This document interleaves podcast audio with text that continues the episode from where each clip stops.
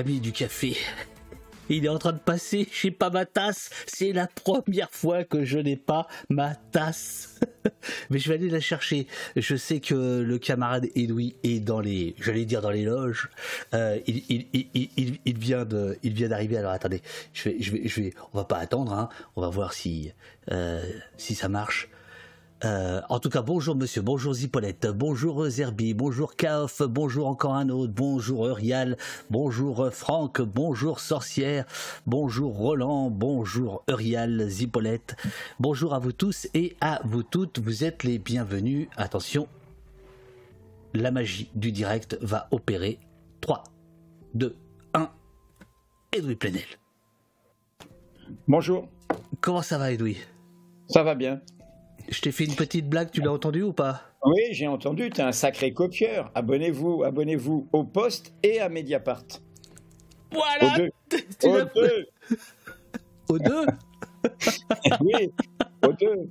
Oh, c'est, ça fait deux cafés maximum. Voilà.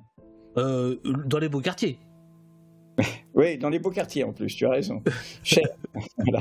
Voilà, donc nous, nous avons, nous avons l'aide d'Edoui Plenel pour les abonnements au poste. Voilà, oh là là, et voilà que Host Politique nous raide. Extraordinaire, 1000 personnes viennent d'arriver oh. d'un coup. Non mais c'est extraordinaire. Oh, salut Jules. Salut, salut, salut tout le monde. Bonjour tout le monde. Bonjour, soyez les bienvenus. Euh, on était en train de sourire avec euh, Edoui. Vous pourrez regarder le replay car Edoui a réalisé le rêve d'une partie de la communauté. Il a appelé à l'abonnement, évidemment à Mediapart, et évidemment à Mediapart, depuis 15 ans qu'il fait ça, inlassablement, même encore samedi dernier sur France Culture, mais il a ajouté le mot magique, abonnez-vous au poste. voilà. Vous verrez ça dans le, dans le replay. Bon, c'est pas du tout, du tout l'objet euh, de, ta convocation, Edoui, puisque l'objet de ta convocation, à moins que tu veuilles sortir le livre, il est, il est là. L'appel à la vigilance face à l'extrême droite, euh, c'est en fait une dette que tu payes. C'est ce qu'on comprend à la fin du, du, livre. Au-delà de cette, de cette dette personnelle qui est très, très belle parce qu'on la devine au fil des pages, il y a le, fond. Le fond, c'est de dire qu'il y a 30 ans, des intellectuels s'étaient levés contre la bête qui se réveillait et où en sommes-nous 30, ans, 30 ans plus tard? Grosso modo, c'est l'objet de ce livre qui vient de, qui vient de paraître. Oui, en fait, ce, livre, c'est un, engagement que, j'avais pris et que je ne pensais pas honorer euh, si vite euh, auprès d'un ami qui, est un vrai compagnon de, diverses résistances euh, et de soutien de Mediapart et, et de complicité intellectuelle, qui est Maurice Olinder, qui était à la fois belge et français, qui était à la fois historien et éditeur, et euh, cet ami a eu une saloperie depuis quelques années, une, maladie euh, qu'on ne peut pas guérir, qui, qui je, la résume, quelque chose qui te mange les poumons, quoi, on pourrait dire comme ça. Donc il ne pouvait de moins en moins se déplacer. Et, puis finalement, euh, paisiblement, finalement, dans son sommeil, il est parti beaucoup plus tôt qu'on ne pensait. Et dans les, semaines qui avaient précédé, je discutais beaucoup avec lui euh, de quelque chose qui le tracassait, c'est qu'il avait, il y a 30 ans, euh, été à l'initiative d'un événement dans le journal où je travaillais à l'époque, Le Monde, initiative que j'avais accompagnée, qui est un, un appel à la vigilance, je l'ai repris en titre du livre, sur la banalisation des idées d'extrême droite, pas pas seulement la question des scores électoraux et des partis politiques, mais la banalisation dans les milieux intellectuels, dans le monde médiatique, des idées. On va essayer de les détailler ensemble. Qu'est-ce que ça veut dire les idées, euh, les idées d'extrême droite? Et ils ont lancé un appel dont on pourrait résumer le, propos euh, ironiquement par la formule qu'un des signataires, une, très belle personne que nous appelions JP, Jean-Pierre Vernant, qui fut euh, professeur au Collège de France, helléniste, philosophe, historien et aussi grand résistant, compagnon de la Libération. Euh, il résumait d'une formule on ne discute pas recettes de cuisine avec des anthropophages. Pour le dire euh, plus directement, les idées d'extrême droite, les idées qui contestent au fond l'égalité naturelle, qui défendent la hiérarchie naturelle des humanités d'origine d'origine, de croyance, d'apparence, de sexe, de genre. Ces idées-là, on ne les discute pas comme si c'était des idées euh, raisonnables comme d'autres. Nous savons d'expérience vécue que ces idées-là peuvent être meurtrières, et donc ces idées-là, on ne les discute pas, on les combat. Et, en fait, Maurice Hollander ce qui le tracassait, c'est que euh, lui, qui était qui est pas du tout un militant, qui était vraiment un homme de des livres, de la recherche, de la sensibilité, euh, il avait eu cette audace et en fait, il avait dû la payer cher. Même si son indépendance éditoriale et, personnelle, y compris le fait d'être à cheval entre la Belgique et la France, le protégeait, il avait vu que dans le milieu le sien, le milieu intellectuel, euh, eh bien, euh, en fait, il, avait eu tellement raison qu'on le lui faisait payer un peu. De fait, les personnes qu'il désignait quelque part dans leur compromission ou dans leur glissement ou dans leurs évolutions, aujourd'hui, elles ont dérivé euh, encore plus loin et elles s'accompagnent euh, euh, la plus que la banalisation, le fait que l'extrême droite est presque aux portes du pouvoir en France aujourd'hui. Et donc, il, voulait que quelqu'un y revienne, hein, réexplique tout ça. Et je pensait pas le faire. Il avait sollicité d'autres personnes qui ne l'avaient pas fait. Et finalement, dans nos échanges à distance, je lui ai dit écoute, Maurice, je le ferai. Je le ferai. Et puis, fin novembre, euh, il, est, il, est, il est mort. Et, et, là, du coup, je me suis dit, bah, tu vas le faire tout de suite. Et donc, j'ai été à l'Institut euh, Mémoire de l'édition contemporaine, où il avait déposé toutes les archives de cet appel. Une, une, bien belle abbaye désacralisée du côté de Caen. Voilà. Voilà, l'abbaye d'Ardennes. Je me suis enfermé pendant quelques jours, et puis euh, après, je me suis enfermé pour écrire ça d'un trait. C'est un livre auquel je tiens beaucoup. Euh, il y a des livres comme ça que tu, que il y en a que tu fais plus ou moins avec plus ou moins de réussite ou plus ou moins de, celui-là comment te dire je, je j'ai le sentiment puisqu'il s'adresse surtout, même s'il parle d'un va-et-vient entre notre présent et le passé, la première phrase c'est que nous est-il arrivé? Comment tout ça euh, finalement euh, est encore pire 30 ans après euh, Mais je l'ai écrit pour les, pour les, les jeunes générations. C'est pour ça que ce livre commence de manière un peu pédagogique euh, pour expliquer c'est quoi euh, cette question de, l'extrême droite, c'est quoi cette question de l'égalité, c'est quoi ce qui nous fonde hein, depuis, depuis euh, à la fois la déclaration de 1789 et la déclaration universelle des droits de l'homme. Les êtres humains naissent égaux en dignité et en droit. Comment cette proclamation est, immense et, et comment elle, elle sera toujours le refuge des émancipations ou le drapeau des libertés et comment c'est ça qui qui est en péril. Pour moi, les idées d'extrême droite, elles ont plein de visages. Ça peut aller euh, euh, des mollahs iraniens euh, au régime saoudien à, toutes sortes d'extrême droite sous nos contrées aussi, ou à Poutine dans son idéologie aujourd'hui. Bah, c'est ceux qui défendent l'inégalité naturelle.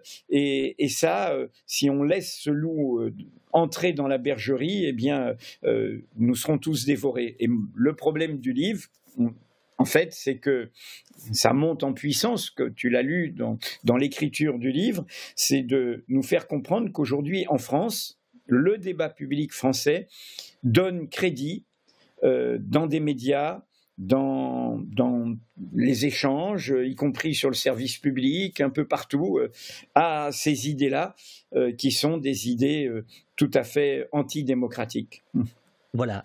Alors, le problème avec Edoui Plenel, c'est qu'il fait tout, tout seul. Bavard. Il fait tout. Alors, bavard, ça, ça me plaît, mais tu fais tout tout seul. Donc, je comprends mieux pourquoi Finkielkraut on en parlera parce que c'était un modèle quand même samedi dernier à réplique. On va pas en parler tout de suite, mais, euh, mais je comprends mieux pourquoi le type, il, n'a pas lu le livre. il, te pose des questions que pour lui. Comme ça, il sait que euh, tu es obligé de, Voilà, sinon c'est un boulevard. Alors, j'avais commencé, la première phrase de ton essai, c'est que nous est-il arrivé? Donc ça, je biffe parce que tu viens de le faire. Alors, donc page 12, j'y vais. Quand avons-nous baissé la garde? écris-tu. Quelle est la responsabilité des journalistes et des intellectuels dans cette débâcle? Comment, au nom de la liberté de dire, de tout dire, y compris le pire et l'abject, la scène médiatique est-elle devenue le terrain de jeu d'idées et d'opinions piétinant les principes démocratiques fondamentaux, droits collectifs et libertés individuelles? Le, le, livre, c'est à peu près ça, c'est-à-dire que c'est trois niveaux, c'est qu'est-ce que c'est que l'extrême droite, euh, quel était cet appel il y a 30 ans, qui euh, fait beaucoup de bruit mais qui dérange, et qui aujourd'hui euh, serait presque inaudible, tant, tant ce qu'il dénonce a gagné, c'est la, la, la, la, troisième, la troisième lecture, je, je, je, dirais, et ça, tu, on, on y vient petit à petit. Est-ce que tu te donnes, toi qui encore samedi dernier euh, à, citer cette phrase que tu adores, citer penser contre toi-même. Est-ce que est-ce qu'il y a des choses que et ça n'est pas dit dans le livre que tu regrettes d'avoir pu faire face à l'extrême droite? Est-ce qu'il y a eu des erreurs de ta part ou de la part de, camarades à toi? Il y a eu, pour, pour, te répondre très le plus sincèrement possible, je pense à l'inverse même s'il y a sans aucun doute eu des erreurs qui, ont fait que, que, que, que, la, que la, la place forte n'a pas tenu, je pense, et je l'ai écrit dans un autre livre qui s'appelait Procès, je pense que ce qui mhm. s'est joué au monde dont j'ai été la cible emblématique, euh, avec euh, cette attaque qui était le livre de Pierre Péan et de Philippe Cohen, euh, participait de ça. Euh, quand tu reprends ce livre, La face cachée du monde, qui a fait un trou dans la coque du, journal et qui fait que j'ai repris ma liberté hein, dans la foulée de cette crise et que dans un chemin solitaire euh, avec euh, très peu de monde, je me suis retrouvé à, finalement faire Mediapart. Quand tu reprends ce livre, la banalisation des idées d'extrême droite est dans ce livre par des personnes euh, qui ont le même itinéraire euh, que celui d'Éric Zemmour. Ils viennent du chevènementisme, euh, ils viennent du camp national républicain et leur livre paraît en 2003, un an après l'élection présidentielle de 2002, où ils ont soutenu la candidature de Jean-Pierre Chevènement. En 2002, Éric Zemmour, l'emblème du néo-fascisme français dans l'espace public, a soutenu Jean-Pierre Chevènement. Et quand tu lis ce livre, tout y est. Hein. Je suis euh, un sans-frontiériste. Euh, je suis euh, celui qui dit que la terre ment toujours, alors que Pétain disait que la terre ne ment jamais. jamais. enfin, il y a tous les, toutes les obsessions euh, de, identitaires, nationalistes, euh, contre le monde, contre l'étranger, contre le migrant, euh, pour l'État, pour l'autorité, sont dans, ce livre, et y compris dans, le côté complotiste, puisque ça peut paraître ridicule, mais ce livre affirmait, noir sur blanc, que j'étais un agent de la CIA, donc un, agent de l'étranger, hein, quelqu'un comme, comme dans les procès de Moscou, hein, c'est-à-dire qu'on on bâtit, euh, alors, comme en plus euh, je, je suis euh, entre guillemets un trotskiste culturel, puisque je, je viens de cette famille de l'opposition de gauche au stalinisme, ils m'ont brandi comme, comme, comme on brandissait au moment du procès de Moscou, cette cinquième, des procès de Moscou, cette cinquième colonne d'agents de l'étranger. Non, je, dis ça en rigolant pour dire que le théâtre, c'est celui-là. Alors, euh, je peux me dire euh, pourquoi, mais ça, ne me concerne pas que moi, pourquoi euh, au monde, finalement, ça n'a, non seulement ça n'a pas tenu, mais, mais au fond, ça a donné la main, y compris à, à ceux qui ont, qui ont voulu encore plus banaliser ce journal et surtout lui faire perdre son indépendance économique. Donc, oui, sans doute y a-t-il eu. moi, je. Comment dire Peut-être ai-je été de ma part. Euh, parce que là, pour l'instant, tu n'as pas vraiment répondu à ma question, Edoui. Non, mais j'essaye d'y répondre parce que j'essaye de. Je pense plutôt que j'ai. Euh, euh, dans, dans, mon cas, si tu me posais à moi la question, dans mon cas, c'est pour ça que je fais cet hommage à, à, à, à, cet appel. Tu sais, en 93, et je le rappelle, moi-même, je fais des enquêtes sur les, les rouges-bruns de l'époque.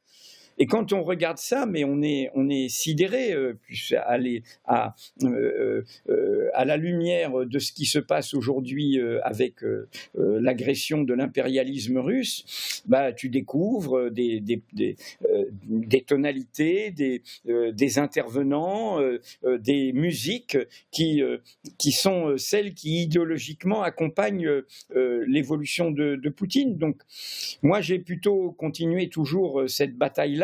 Je pense en revanche que l'erreur qui n'est pas la nôtre, qui est, plutôt celle de, l'état de la démocratie française, du, du, poids du présidentialisme, du poids de l'étatisme, euh, du poids euh, euh, du, verticalisme, fait qu'il y a une fragilité française très spécifique.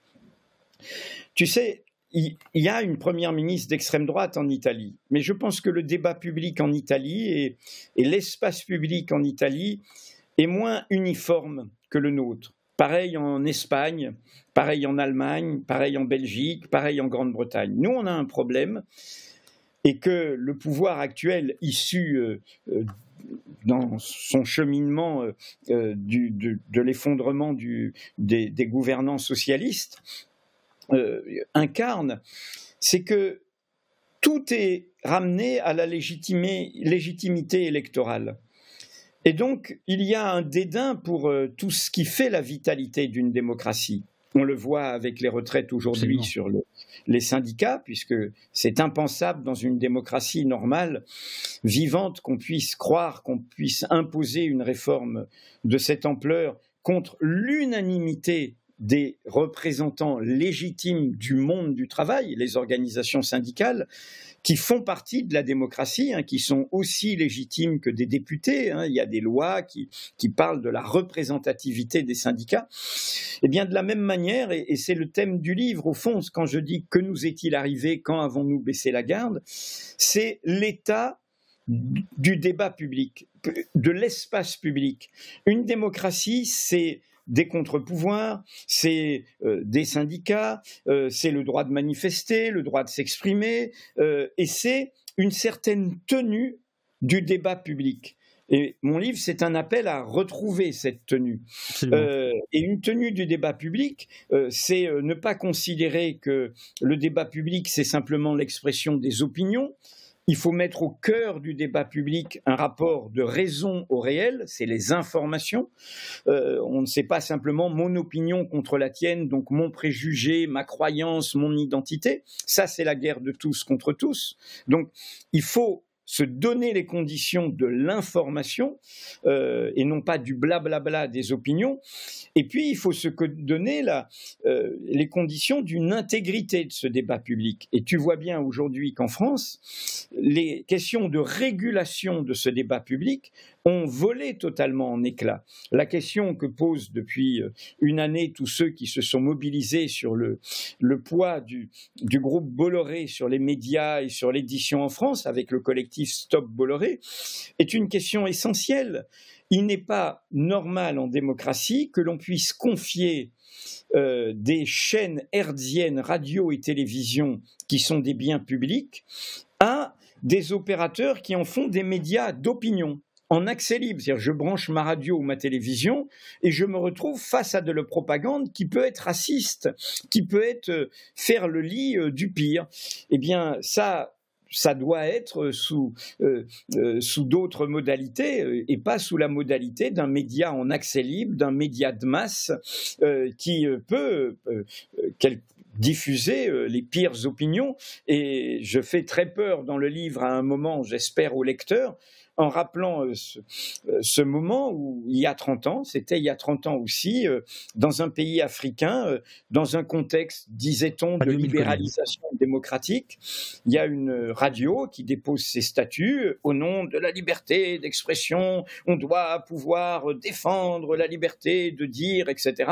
Et en l'occurrence, ce sera la liberté de dire comme chez nous, euh, chez Hanouna et ailleurs, le pire est l'abject, eh bien, euh, euh, c'est une radio qui, dont les dirigeants sont aujourd'hui condamnés à des peines de prison très très longues, parce qu'ils ont été les propagandistes, il s'agit du Rwanda, du génocide rwandais, un an après la création de cette radio, 800 000 personnes avaient été tuées dans, parce que Tutsi ou, ou soutenant les Tutsis dans un génocide dont on a dit que c'était la machette d'un côté dans une main et le transistor de l'autre avec cette radio qui euh, euh, diffusait euh, le préjugé comme on a aujourd'hui des chaînes de radio et de télévision qui n'arrêtent pas de diffuser le préjugé sur nos compatriotes d'origine, de culture, de croyances musulmanes, qui n'arrêtent pas de, de, mettre en évidence le moindre fait divers pour stigmatiser les populations liées aux, migrations et qui même vont jusqu'à diffuser euh, ce que je tiens pour l'idéologie meurtrière du XXIe siècle occidentale. Il y a d'autres idéologies meurtrières qu'ont diffusé par exemple les, totalitarismes qui se réclament de l'islamisme et les obscurantismes qui se réclament de, de, euh, de, l'islam politique dans, dans, leur, euh, dans leurs attentats et dans leur dictature comme en Afghanistan ou comme en Iran aujourd'hui.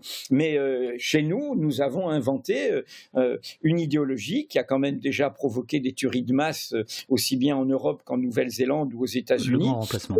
Le grand remplacement. Ces deux mots sont d'origine française. Un écrivain, Renaud Camus, un autre écrivain s'en réclame, et, c'est un des écrivains français aujourd'hui les plus connus dans le monde, Michel Houellebecq, et un journaliste, un publiciste, passé, venu de la gauche, travaillant euh, longtemps dans le principal journal de la droite et ayant eu longtemps son rond de serviette euh, et, son droit de parole sur le service public, Éric Zemmour, euh, s'en est fait le propagandiste et puis des magazines, eh bien les télé de M. Bolloré, les radios de M. Bolloré parlent tranquillement du grand remplacement. Or, le grand remplacement, ce sont des mots meurtriers, car ça installe l'idée qu'il y a une partie de nous-mêmes, de notre peuple, qui voudrait nous remplacer.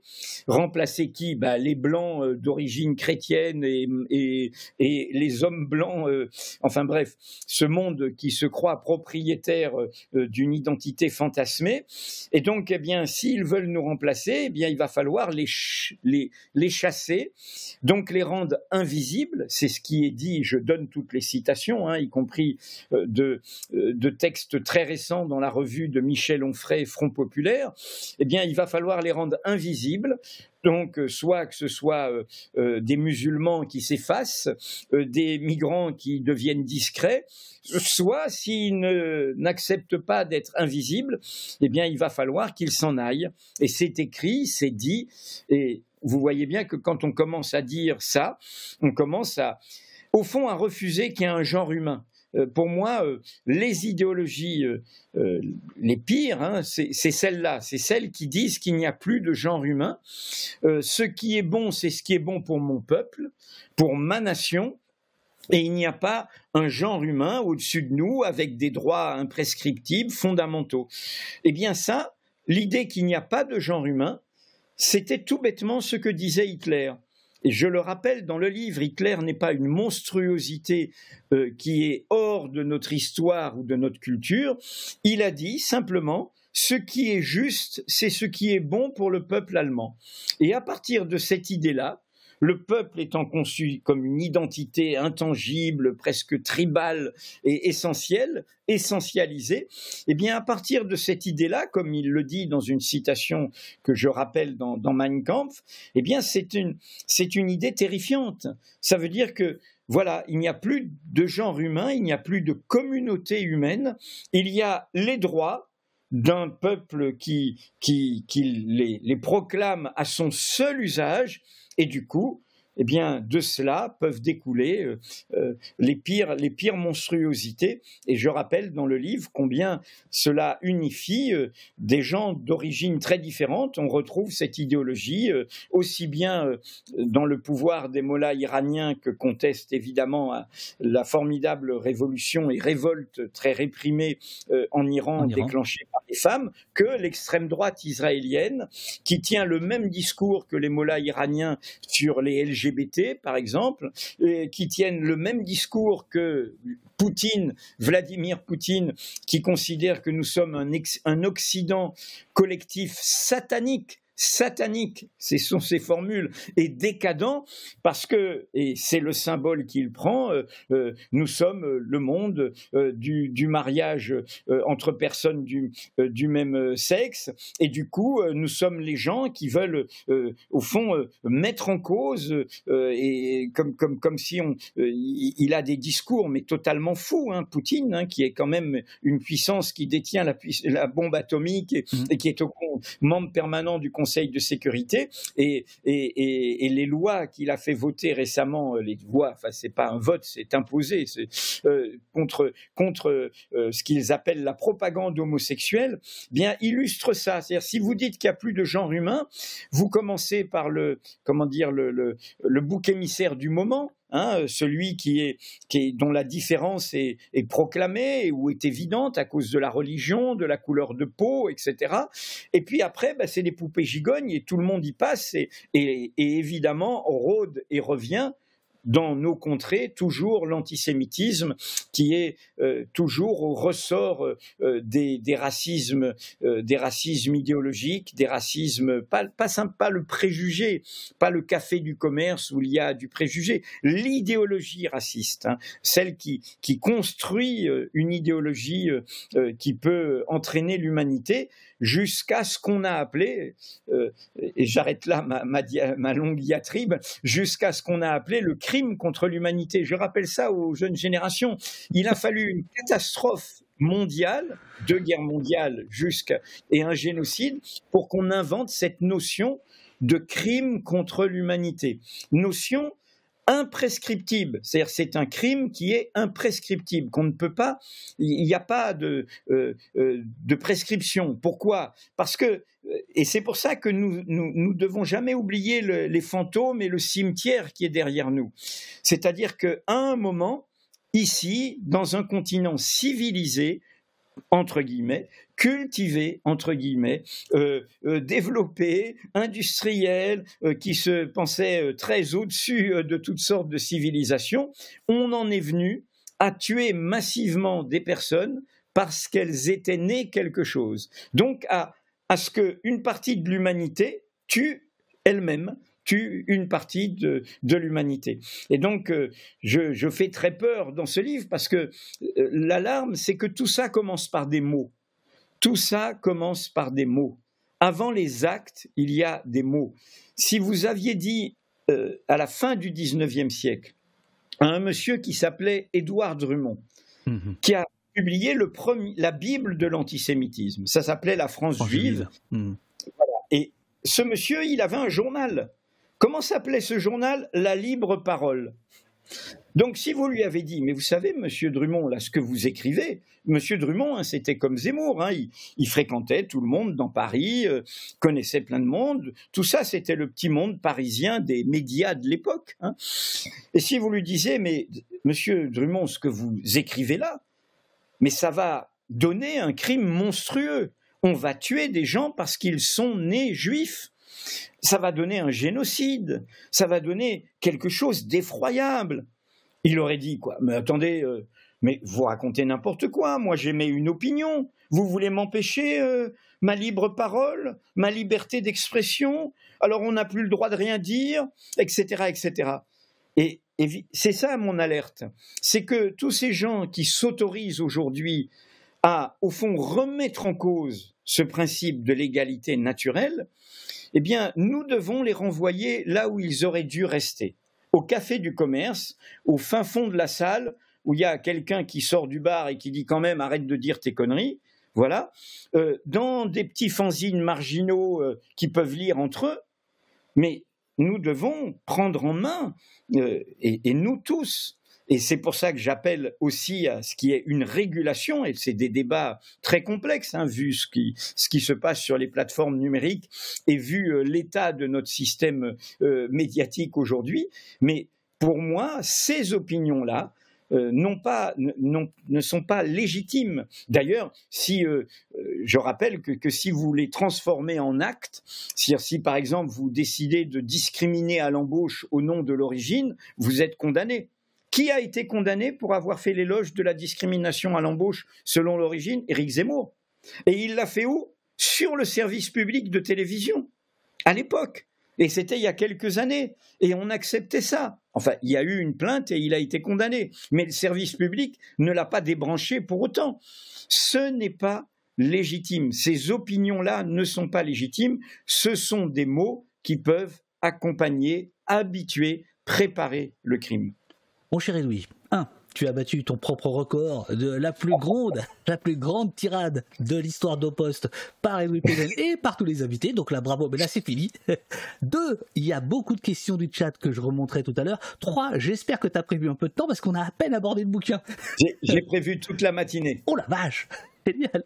Alors, euh, si, tu veux bien, euh, parce que. Euh, On va faire plus court. Non, non, non, non, c'est fais comme tu veux. Non, Je vais peut-être aller me chercher un café par contre. Mais bah, à la limite, regarde, parce que moi je le connais bien, mais peut-être pourrais-tu nous, nous, nous raconter ce qu'est cet appel euh, publié le 13, euh, oui c'est ça, 13 juillet 1993, qui est en annexe, euh, attends, à la, à la, fin du livre, voilà, l'appel du 13 juillet 1993, ah, voilà que Edoui ah, bah, voilà, Edoui ah, C'est parce que c'est pour le lire. Ah, c'est pour le lire. Ah, ben c'est pour le lire. Alors écoute, je te propose, le temps que tu le lises, je te mets, je te mets à l'écran. D'accord. Et, moi, je vais juste me chercher un petit café parce que j'en ai vraiment besoin là avec toi. C'est compliqué. Et je reviens avec mes questions. Euh, si tu veux juste voilà expliquer, peut-être lire quelques quelques quelques quelques passages. Alors, cet appel donc est paru dans, le journal Le Monde où je travaillais à l'époque le 13 juillet 1993. Euh, euh, euh, il a donné pendant l'année qui a, qui a suivi toutes sortes de débats, d'échanges, de polémiques, de, séminaires, de, colloques même. Et, et, un an après, il a été republié avec des milliers de signataires.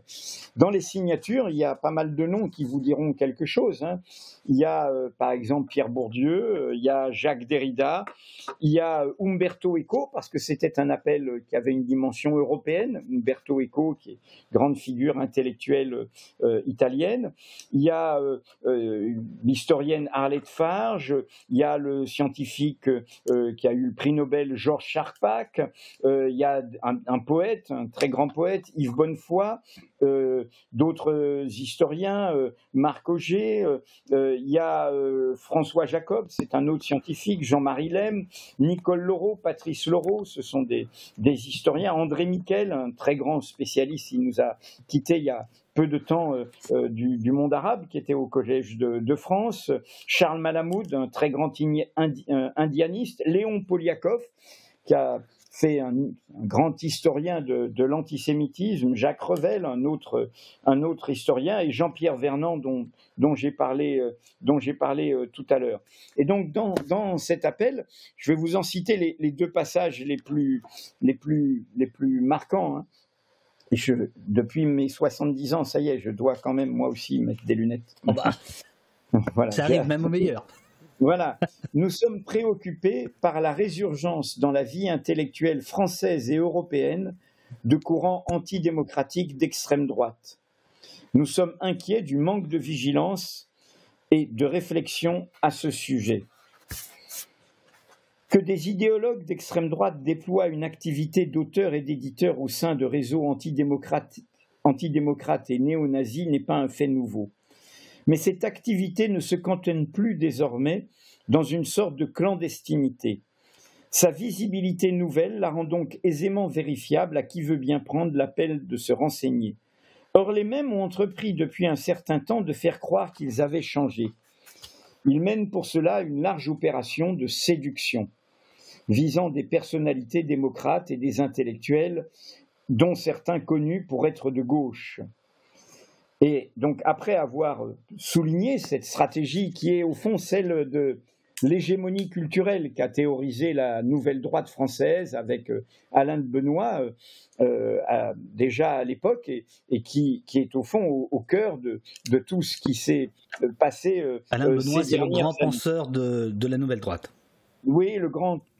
Vraiment, c'est lui avec son comparse Dominique Vénère, qui est une, autre figure, alors lui euh, euh, plus, sombre, puisqu'il s'est suicidé euh, à, Notre-Dame, pour à Notre-Dame, alors qu'ils étaient, ils sont profondément athées, la nouvelle droite, hein, ils sont païens hein, dans leur euh, idéologie, euh, ils sont très héritiers de ce qu'on appelle la révolution conservatrice euh, dans l'histoire de l'Allemagne nazie, c'est-à-dire c'est justement ce qu'on a appelé les nationaux bolcheviques, les rouges-bruns, des gens qui, qui, étaient un peu les radicaux, si c'est possible, du national-socialisme.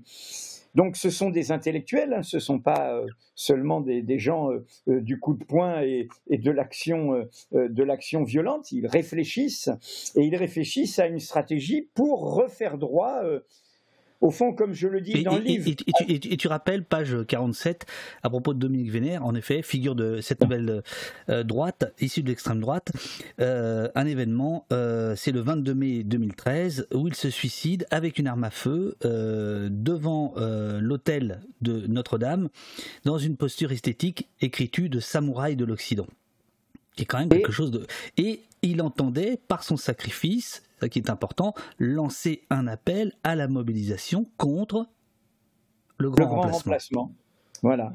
Et c'était au moment des manifestations contre le mariage pour tous, contre la loi Taubira. Et il disait à ces gens qui se mobilisaient, vous vous mobilisez pour cette cause, elle est juste, mais en fait, il y a beaucoup plus grave, beaucoup plus urgent, et, c'est cette histoire du grand remplacement, d'une guerre de civilisation pour lui. Et, donc il jouait, il jouait sur cette symbolique. Donc pour, pour, pour, euh, euh, pour euh, continuer. oui, il y avait un deuxième passage que, tu voulais lire. Oui, non, je, voilà, ce que. en fait, donc il parle de, de, cette banalisation, de ces complicités involontaires. Alors c'est intéressant, vous voyez par exemple, à l'époque, euh, quand est sorti cet appel, il y avait dans le journal hebdomadaire de la gauche, un peu le, Nouvel Observateur, l'Obs aujourd'hui, il y avait deux, éditorialistes, il y avait Jean Daniel qui n'est plus là et un autre qui s'appelle Jacques Julliard. Quand l'appel est sorti, Jacques Julliard a pris sa plume pour dénoncer cet appel pour dire que c'était un appel à la censure, c'était la police de la pensée, c'était etc. Eh bien, Jacques Julien, la semaine dernière, dans Marianne, il écrit dans Marianne et dans le Figaro, a fait l'éloge de qui comme étant le grand intellectuel euh, trop méconnu Alain de Benoît.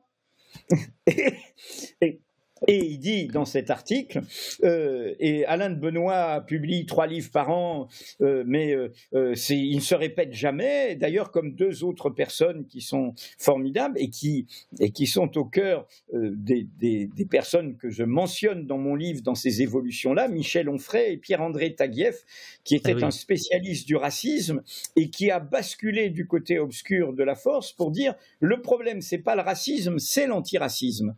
Et, et en fait, dans une, dans une obsession euh, conservatrice par rapport à la diversité de notre peuple, mais qui l'a fait rejoindre euh, ces, euh, ces, Pierre-André Taguieff, dont tu parles pas mal, c'est donc au départ un, chercheur qui est plutôt reconnu, qui est plutôt sollicité pour nous expliquer le vote Front National, pour, qui connaît tout ça dans les années 80, et qui va je ne sais plus quelle expression tu emploies, mais il, passe de l'autre côté du miroir en fait, et, aujourd'hui il est, euh, il est tout tout près de, des, bah, opinions.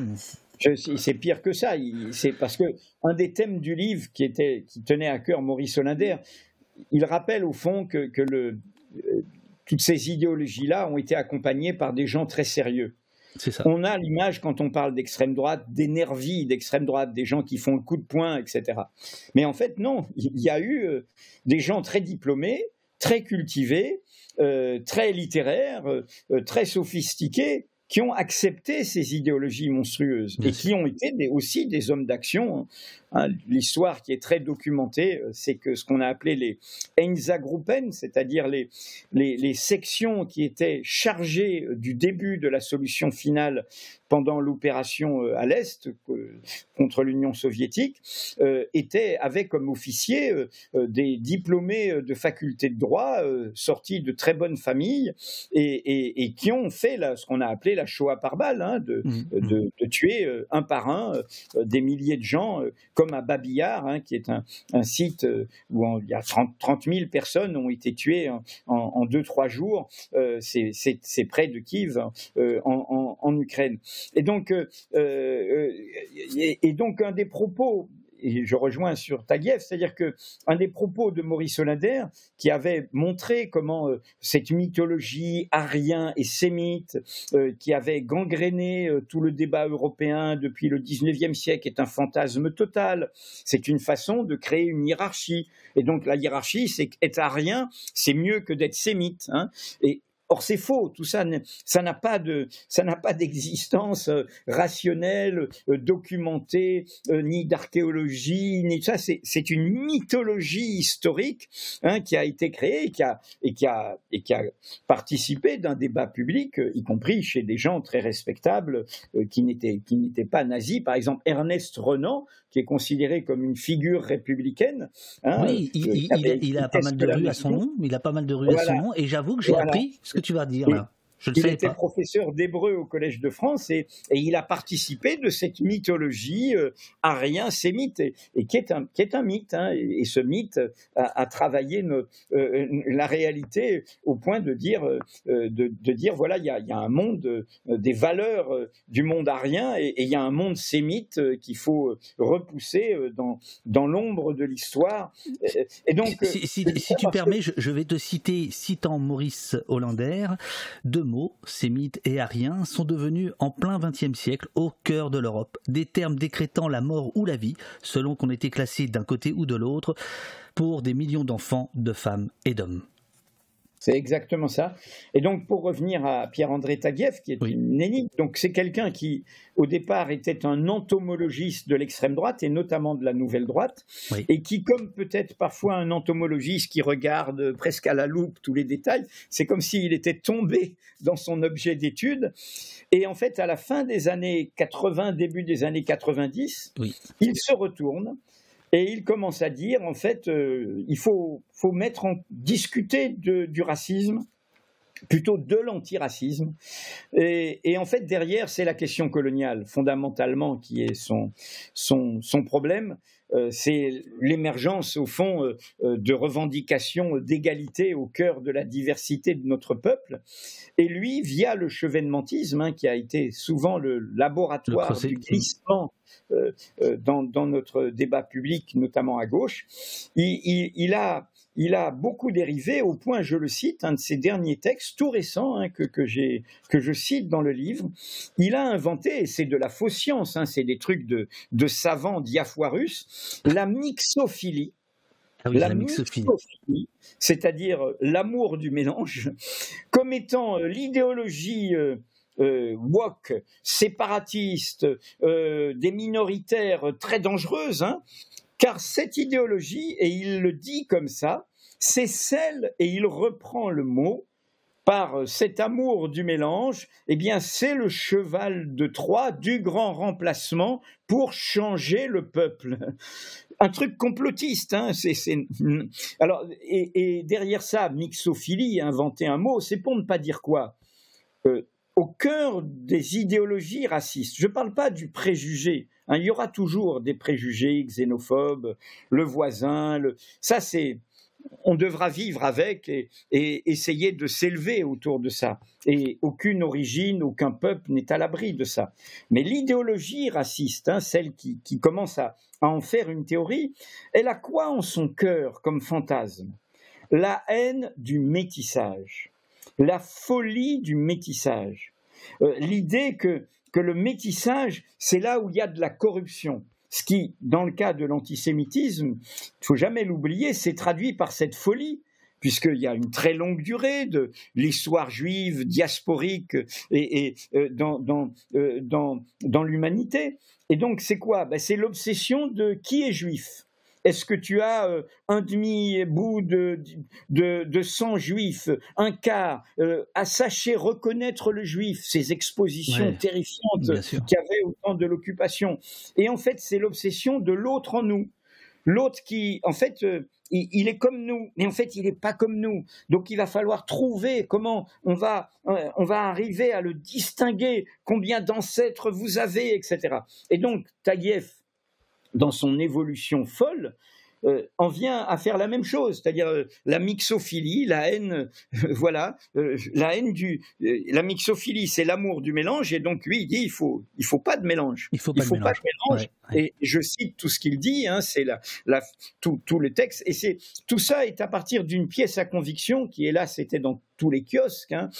Euh, hélas, c'est le droit, mais, mais ce que je veux dire, euh, ce numéro, et, c'est terrible quand on pense à l'évolution des personnalités qui sont derrière, c'est un numéro spécial de Front Populaire, la revue de Michel Onfray, où vous avez Michel Onfray et, et Welbeck, où Welbeck appelle euh, à la violence hein, contre, contre les musulmans. Hein, c'est clair dans, dans, dans, dans Il a d'ailleurs dû s'excuser auprès de la Grande Mosquée de Paris, mais il l'a dit.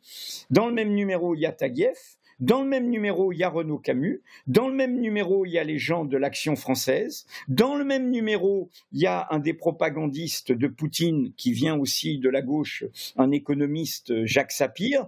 Dans le même numéro, il y a une figure de l'islamophobie euh, euh, qui vit en Grande-Bretagne et qui a euh, inventé le mot Eurabia, Eurabia pour dire que l'Europe est en train de devenir une Arabie, qu'on va, va être envahi. Bon, tout ça, est, c'est, se plonger là-dedans n'est pas, n'est pas toujours euh, agréable, mais le problème, c'est que bah, ça a pignon sur rue aujourd'hui. Ça a pignon sur rue. Euh. précisément, euh, je, vais en venir à la page 82 de, ton livre, puisque donc on le comprend pour ceux qui, arrivent, l'appel à la vigilance face à l'extrême droite. Tu racontes la genèse de cette tribune d'il y a 30 ans euh, tu en, euh, tu en décortiques la portée et euh, tu nous dis, tu nous dis qu'en fait, en l'espace de 30 ans, nous voici passés d'une prémonition celle de, l'appel de 1993, à une certitude, au spectacle contemporain des médias, où la liberté de parole est devenue l'alibi de la libération du racisme, sous des formes aussi bien grossières que sophistiquées, habillées de peurs sécuritaires comme de théories scientistes, ce texte de 1993, il y a donc 30 ans, semble avoir été écrit pour nous aujourd'hui même. Euh, des médias de masse, radio et télévision en accès libre et contenu, à des réseaux sociaux numériques. On parlera tout à l'heure des réseaux sociaux parce que j'ai apprécié que tu sois nuancé là-dessus, on, y parlera après. Où se déploie un anonymat irresponsable, nous sommes désormais confrontés à l'avènement d'une démocratie d'opinion qui est le contraire d'une démocratie informée, respectueuse d'elle-même et consciente de sa fragilité. Alors, euh, se pose quand même la question de, qui, selon toi, a le droit de parler? Mmh. Alors, pour, pour, que, pour bien te répondre, je cite quand même le passage de l'appel que, qui est au cœur de ce sujet. Mais tu me répondras. Oui, fond, Attention. Nous, non, mais nous ne pouvons oublier que les propos de l'extrême droite ne sont pas simplement des idées parmi d'autres, mais des incitations à l'exclusion, à la violence, au crime, ce que nous venons de développer. Et c'est là qu'ils disent, la phrase qui est au cœur de ta question, nous nous engageons à refuser toute collaboration à des revues, des ouvrages collectifs, des émissions de radio et de télévision, des colloques dirigés ou organisés par des personnes dont les liens avec l'extrême droite seraient attestés. Donc, la phrase de, Jean-Pierre Vernant, on ne discute pas recettes de cuisine avec des anthropophages. Les idées d'extrême droite, on ne les discute pas, on les combat. Alors, ma question que pose le livre, et du coup, je vais du coup, en te répondant, intégrer ma nuance sur, euh, si tu veux bien, sur les réseaux sociaux. Le problème pour moi, bien sûr qu'il y a une libération générale de la parole par, euh, par euh, la révolution digitale ou, numérique, et, cette libération générale de la parole fait que aussi peuvent se déverser des haines, des virulences, des violences. Je suis, comme toi, de ceux qui pensent que le cœur du sujet n'est pas là. Car dans l'espace numérique, euh, nous avons aussi euh, les armes de la contre-offensive, nous avons euh, les armes de, la riposte, de la contre-attaque. La question, c'est plutôt au cœur de ceux qui organisent cet espace et notamment qui se saisissent de la révolution numérique pour transformer l'espace médiatique tout entier comme un espace de propagande de ces idées. Je dirais que sur le numérique, on en a un exemple caricatural aujourd'hui avec euh, la prise de contrôle de Twitter par Elon Musk, mhm. qui est un suprémaciste blanc, qui n'a pas rompu avec l'idéologie de son pays de naissance avant, euh, avant euh, la libération de Mandela et, la fin de l'apartheid, et qui, euh, il a encore illustré il y a quelques, il y a quelques temps en prenant la défense de, de, de, quelqu'un qui avait tenu des propos explicitement suprémacistes blancs et racistes contre les Noirs aux États-Unis, et, et, et, tout, tout ce qui se passe sur Twitter est, est j'y suis toujours et, je continue à, crier euh, euh, les, nouvelles de Mediapart sur Twitter, mais est au cœur d'une offensive qui n'est pas celle du peuple numérique, qui est celle de ce bonhomme euh, qui est un des hommes les plus riches du monde en, vendant du vent, hein, par ailleurs, hein, des fusées vont aller dans les planètes. Si, je peux me permettre, et, pour, reprendre la, la, phrase en exergue de, de, Vernon que tu mets, on ne discute pas des recettes de cuisine avec des anthropophages mais est-ce qu'on peut faire notre cuisine dans la cuisine dans laquelle il y a des anthropophages? Twitter, c'est un bon exemple.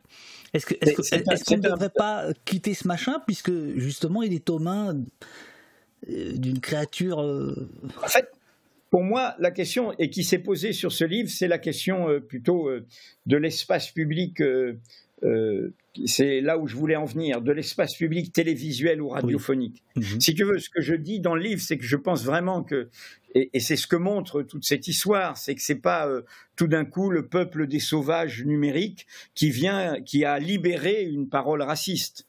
Euh, ce sont euh, des gens, encore une fois, des milliardaires, des, des publicistes, des intellectuels, des auteurs à succès qui libèrent ça. Hein, et des journalistes et euh, des journalistes euh, faisant euh, leur, leur course à l'audience dans des émissions de télévision.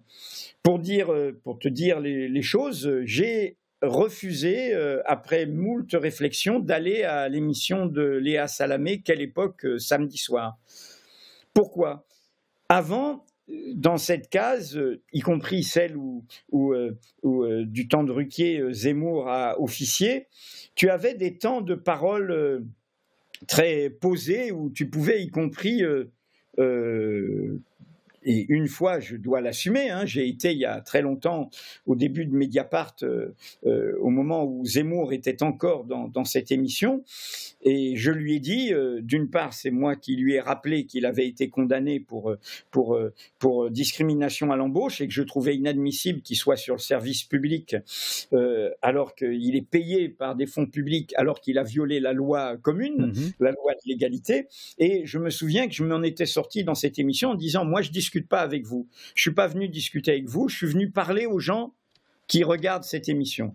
Mais c'était une époque où tu avais euh, trois quarts d'heure, euh, presque une heure, où tu pouvais poser ton propos. Ce qui est devenu quelle époque, justement, euh, l'émission de Léa Salamé, c'est une grande table, c'est un grand rond, où tout est mélangé. Où tout se vaut, une parole pour les juifs, une parole pour Hitler, quoi. Voilà. Hein. et, donc j'ai refusé ça. En revanche, et c'est un paradoxe, j'ai accepté, tu le rappelais, euh, à cause du fait que c'est France Culture, euh, d'aller euh, face à quelqu'un qui est dans le livre, qui, a, qui a dit pique-pendre sur plein de sujets, et y compris sur Mediapart et sur moi-même, mais qui, qui a cette émission un peu phare de France Culture, Alain Finkielkraut, réplique, et qui a euh, m'a invité pour un face à face. Donc pareillement, je me suis dit là, euh, j'y vais pour parler aux gens de France Culture. J'y vais pour euh, pour être dans, dans cet univers-là. Mais très concrètement, si j'ai une demande de CNews et de C8, je n'irai pas. Je n'irai pas sur ces chaînes-là, dans cet univers-là. Et moi, je suis parmi les citoyens qui font un appel à l'ARCOM avec le collectif Stop Bolloré, qui est l'autorité de régulation de l'audiovisuel euh, public, pour qu'il y ait une remise en cause de, l'attribution euh, euh, de ces fréquences au groupe Bolloré. Pourquoi? Parce que ce sont des chaînes qui violent de manière répétée, constante et cynique les conventions qu'elles ont signées. Quand tu as une, une fréquence hertzienne, tu signes une convention dans laquelle tu dois respecter le bloc de constitutionnalité française. Ce mhm. C'est pas seulement le pluralisme des partis politiques.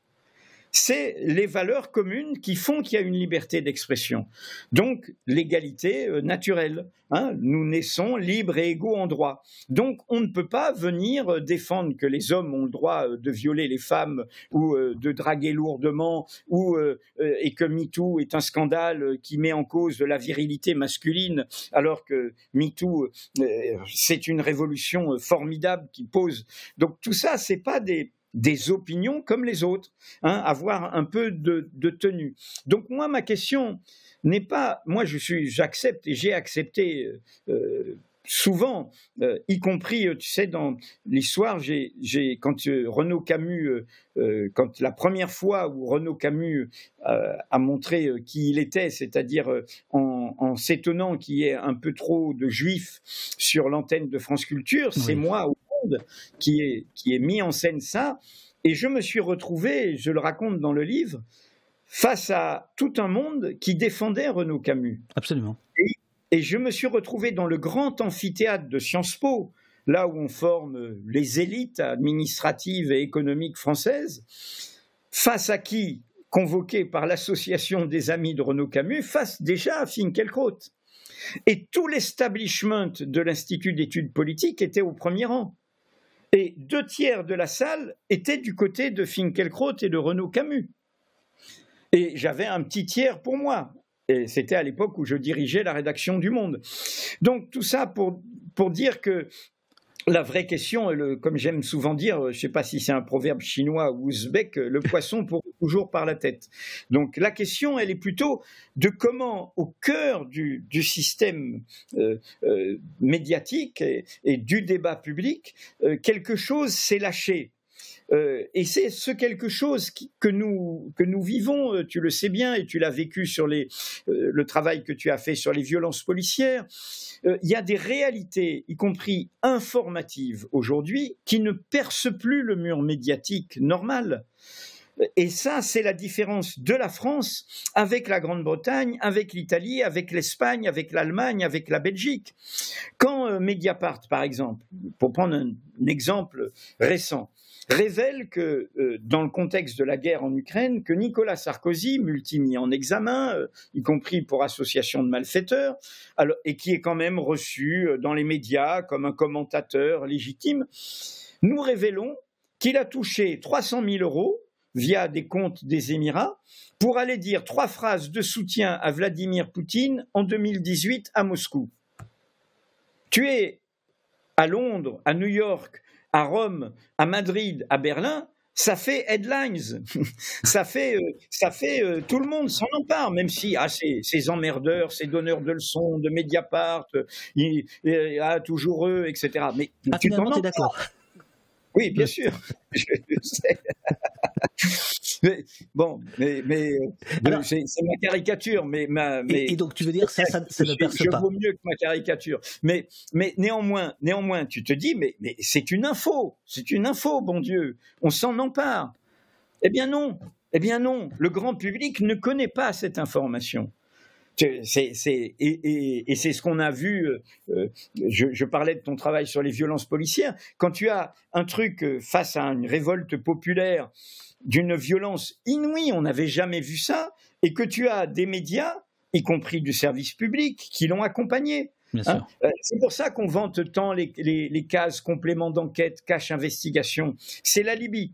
C'est-à-dire que c'est très bien, et nous travaillons avec toutes ces équipes mm-hmm. qui ont ces cases d'investigation, mais l'ordinaire, l'ordinaire du débat public, l'ordinaire, et avec des gens qui se fréquentent, qui se connaissent. Alors euh, précisément, Edoui, je, reviens là-dessus parce que ça rejoint vraiment ton, ton livre. Euh, euh Satrap Mandroga dans le, dans, le, dans le chat te dit résultat de ton refus d'aller chez euh, Léa Salamé, résultat, Salamé a eu Sonia Mabrouk non, non, mais elle était déjà invitée, Sonia Mabrouk. Elle, était, déjà, invitée. Oui, mais euh, on, va, on va dire que Bon, voilà, c'était le cas pareil.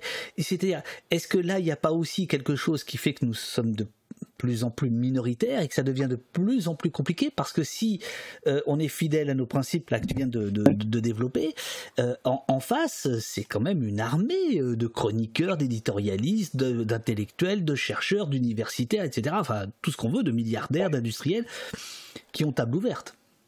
Alors, j'ai, comment dire, on, était partagé, hein, parce que tu sais combien j'ai été euh, souvent dans des arènes, euh, dans des lieux de perdition euh, médiatique pour, pour défendre. Et, certains pensent qu'en effet, il fallait y aller. sur ce livre-là, ça, comment te dire, justement, il y avait Sonia Mabrouk, qui est une, c'est pas une journaliste pour moi, elle n'a jamais sorti une information de sa vie. c'est une personne qui diffuse ses opinions. Pour moi, euh, être journaliste, c'est pas euh, diffuser ses opinions ou euh, simplement poser des questions au nom de ses opinions. c'est hmm. apporter des infos. Et le profil qui a donné Zemmour, hein, le profil de ces gens qui se font des notoriétés parce qu'ils épousent l'air du temps idéologique, pour moi, quand j'ai commencé dans ce métier, ça n'existait pas. C'était à la marge. ce n'était pas une figure du métier. Et là, il y a un vrai problème. Hein. Bon. Et donc, comment dire, sur ce livre-là, euh, j'aurais pu euh, évidemment aller affronter ça.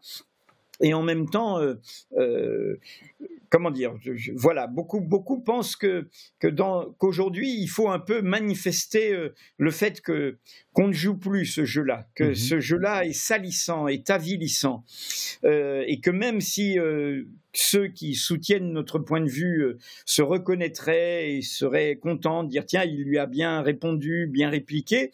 Euh, voilà, il y a, y, a, y a, quelque chose d'une scène euh, qui, qui, est, qui est poisseuse. Alors, c'est dans mon cas, c'était encore plus le cas. Il y a un an, j'avais accepté une dernière fois. C'était, il y avait déjà, il y avait encore Ruquier avec Léa Salamé. je ne sais pas si vous vous en souvenez.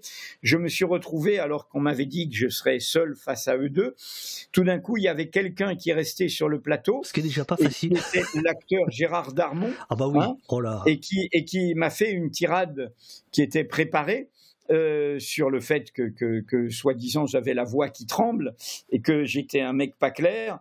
Et en fait, on le, on le sait depuis. Euh, cet homme euh, est très lié à Éric Dupont-Moretti, le garde des Sceaux, celui qui fait des bras d'honneur dans l'hémicycle.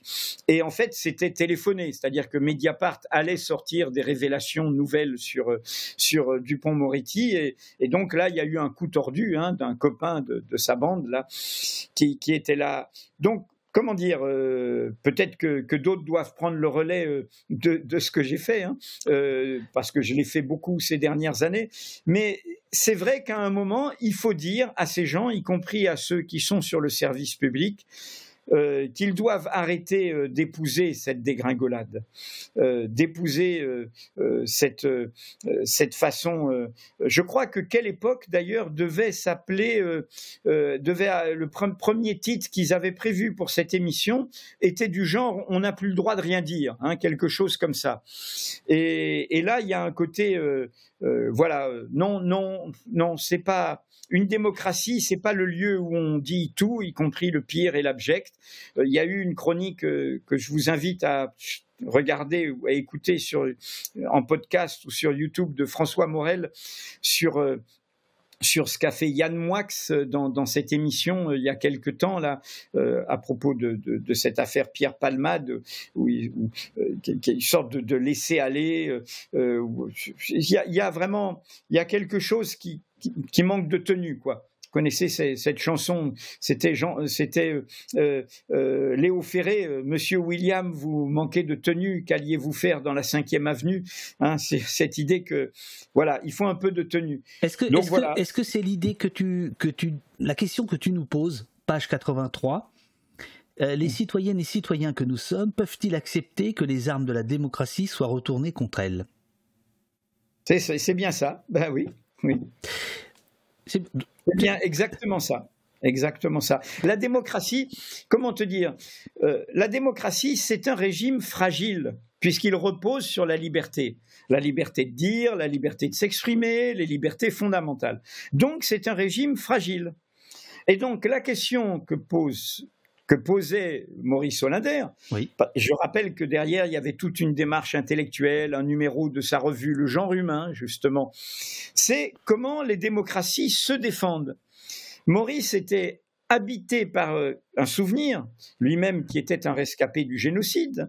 Euh, euh, il est né, comme il disait, dans, avec, dans un monde de cendres, hein, avec toute une partie de, la famille juive qui, avait disparu dans les camps de concentration. Et, Maurice, qui n'en faisait pas du tout un discours de victime, mais au contraire un discours de vigilance, de devoir, hein, pas de droit, mais de devoir, rappelait toujours que le fascisme italien comme le nazisme allemand, sont arrivés au pouvoir par l'élection. Absolument.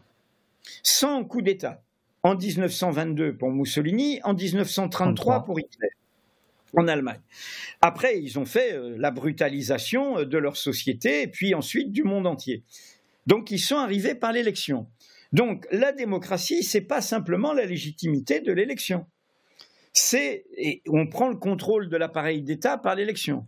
C'est un écosystème qui doit nous protéger euh, des bêtes sauvages, hein, en l'occurrence, de ces idéologies meurtrières. Sauf que, euh, pardonne-moi, Edoui, sauf que euh, tu, tu, tu puises beaucoup dans la Révolution française, dans la Déclaration universelle des droits de l'homme. Alors celle de René Cassin, euh, comme celle de 1789, un peu de celle de 1793, c'est-à-dire tu puisses dans l'universalisme, ce qu'on appelle l'universalisme. Or, cet universalisme, aujourd'hui, y compris dans le chat, il est euh, questionné. Il est parfois critiqué, il est parfois combattu et il est parfois, comme c'est ton cas, défendu. Euh, mais quand par exemple tu dis, bah voilà, tous les hommes naissent libres et égaux, hommes et femmes, Aujourd'hui, en fait, il se trouve des gens, et tu en parles dans ton livre, qui contestent ça finalement, qui contestent ce, postulat en disant bon voilà, qui, qui, qui, ne font pas de chaque corps euh, une équivalence. Hein. Il, y a, des corps plus importants, mieux faits que d'autres, hein, selon eux. Euh, quand on est sur ces questions-là euh, d'universalisme questionné, comment on, comment on, réagit quand on est dans ton cas, grand défendeur Si tu je, n'emploie pas le, mot, pour ma part, universaliste. Je pense qu'il n'y a que de l'universalisable. Hein. Moi, je, suis, habité d'autres cultures que, celles qui dominent ici. Euh, j'ai grandi euh, dans les Caraïbes, ensuite au Maghreb. Euh, je suis d'une histoire profondément de breton d'outre-mer. Et donc, je pense qu'il n'y a, comme disait Glissant, Édouard Glissant, que de l'universalisable, c'est-à-dire partager ce que toutes les cultures peuvent échanger et comment elles peuvent se nourrir. Alors, j'en reviens sur, et ta question est décisive, L'égalité, ça ne veut pas dire que nous sommes tous pareils. Ça ne veut pas dire que nous sommes tous semblables. Ça ne veut pas dire que nous sommes tous échangeables. C'est une promesse. C'est un horizon. Et comme tous les horizons, on ne l'atteint jamais. Ça te met en mouvement. Euh, quand tu fais une randonnée, euh, tu décides de faire un peu de dénivelé pour aller voir un point de vue. Mhm. Et quand tu vois le point de vue, ah, tu, es content, euh, tu embrasses l'air, tu, as du bonheur. Ça ne veut pas dire que tu as pris, tu as touché l'horizon, mais tu t'es élevé. Alors c'est quoi l'égalité? C'est quoi cette promesse scandaleuse qui sera toujours un scandale pour toutes les dominations, pour toutes les prévarications, pour toutes les oppressions? C'est de dire, quand on dit euh, euh, euh, les, hommes naissent libres et égaux en droit, ce à quoi la, Déclaration universelle dit les êtres humains naissent libres et égaux en dignité et en droit, c'est une promesse. C'est quoi ça veut dire? Ça veut dire que c'est comme ça qu'on a conquis des droits. Quand la Déclaration des droits de l'homme est proclamée, il y a une monarchie absolue. Si tu nais noble, tu as des pouvoirs sur d'autres. Il y a toujours des serfs, de servage, il y a toujours un privilège de la noblesse, euh, il y a toujours l'esclavage, euh, il y a, tout ça existe. Il n'y a aucune liberté, il n'y a pas de droit de vote, il n'y a pas, etc. Donc la promesse d'égalité permet de conquérir des droits. Ce sera un long chemin. Et c'est toujours un long chemin de larmes et, de souffrance. Droits démocratiques, droits sociaux, droits des femmes, droits des minorités, droits des colonisés, et ainsi de suite tout le temps. Et on invente de nouveaux droits. Cette promesse d'égalité, par exemple, elle nous amène à penser contre nous-mêmes, nous-mêmes les êtres humains. C'est quoi le vivant du monde? Ben, Nous sommes une espèce qui fait partie du tout vivant du monde. Nous nous proclamons entre nous égaux, sans distinction d'origine, de conditions, d'apparence, de croyance, de sexe, de genre. Mais nous sommes une espèce vivante, donc nous avons une relation avec le vivant du monde. Notre action a des conséquences sur le vivant du monde, c'est la prise de conscience écologique. Mhm. Donc le moteur de l'égalité, il t'oblige aussi à penser ton rapport d'égalité avec la nature, que tu ne peux pas, toi, cette espèce qui a un gros cerveau, c'est pour ça qu'on est des prématurés hein, et qu'on n'est pas comme des chevaux à galoper tout de suite. Hein, c'est parce qu'on a ce gros cerveau et du coup, autrement, euh, on, ne pourrait pas naître euh, en gambadant tout de suite. Alors, on a ce gros cerveau qui nous a rendus très intelligents pour le meilleur ou pour le pire, et on fait plein de dégâts à la planète. Et du coup, on considère qu'on est supérieur à la planète qu'on est supérieur au reste du vivant.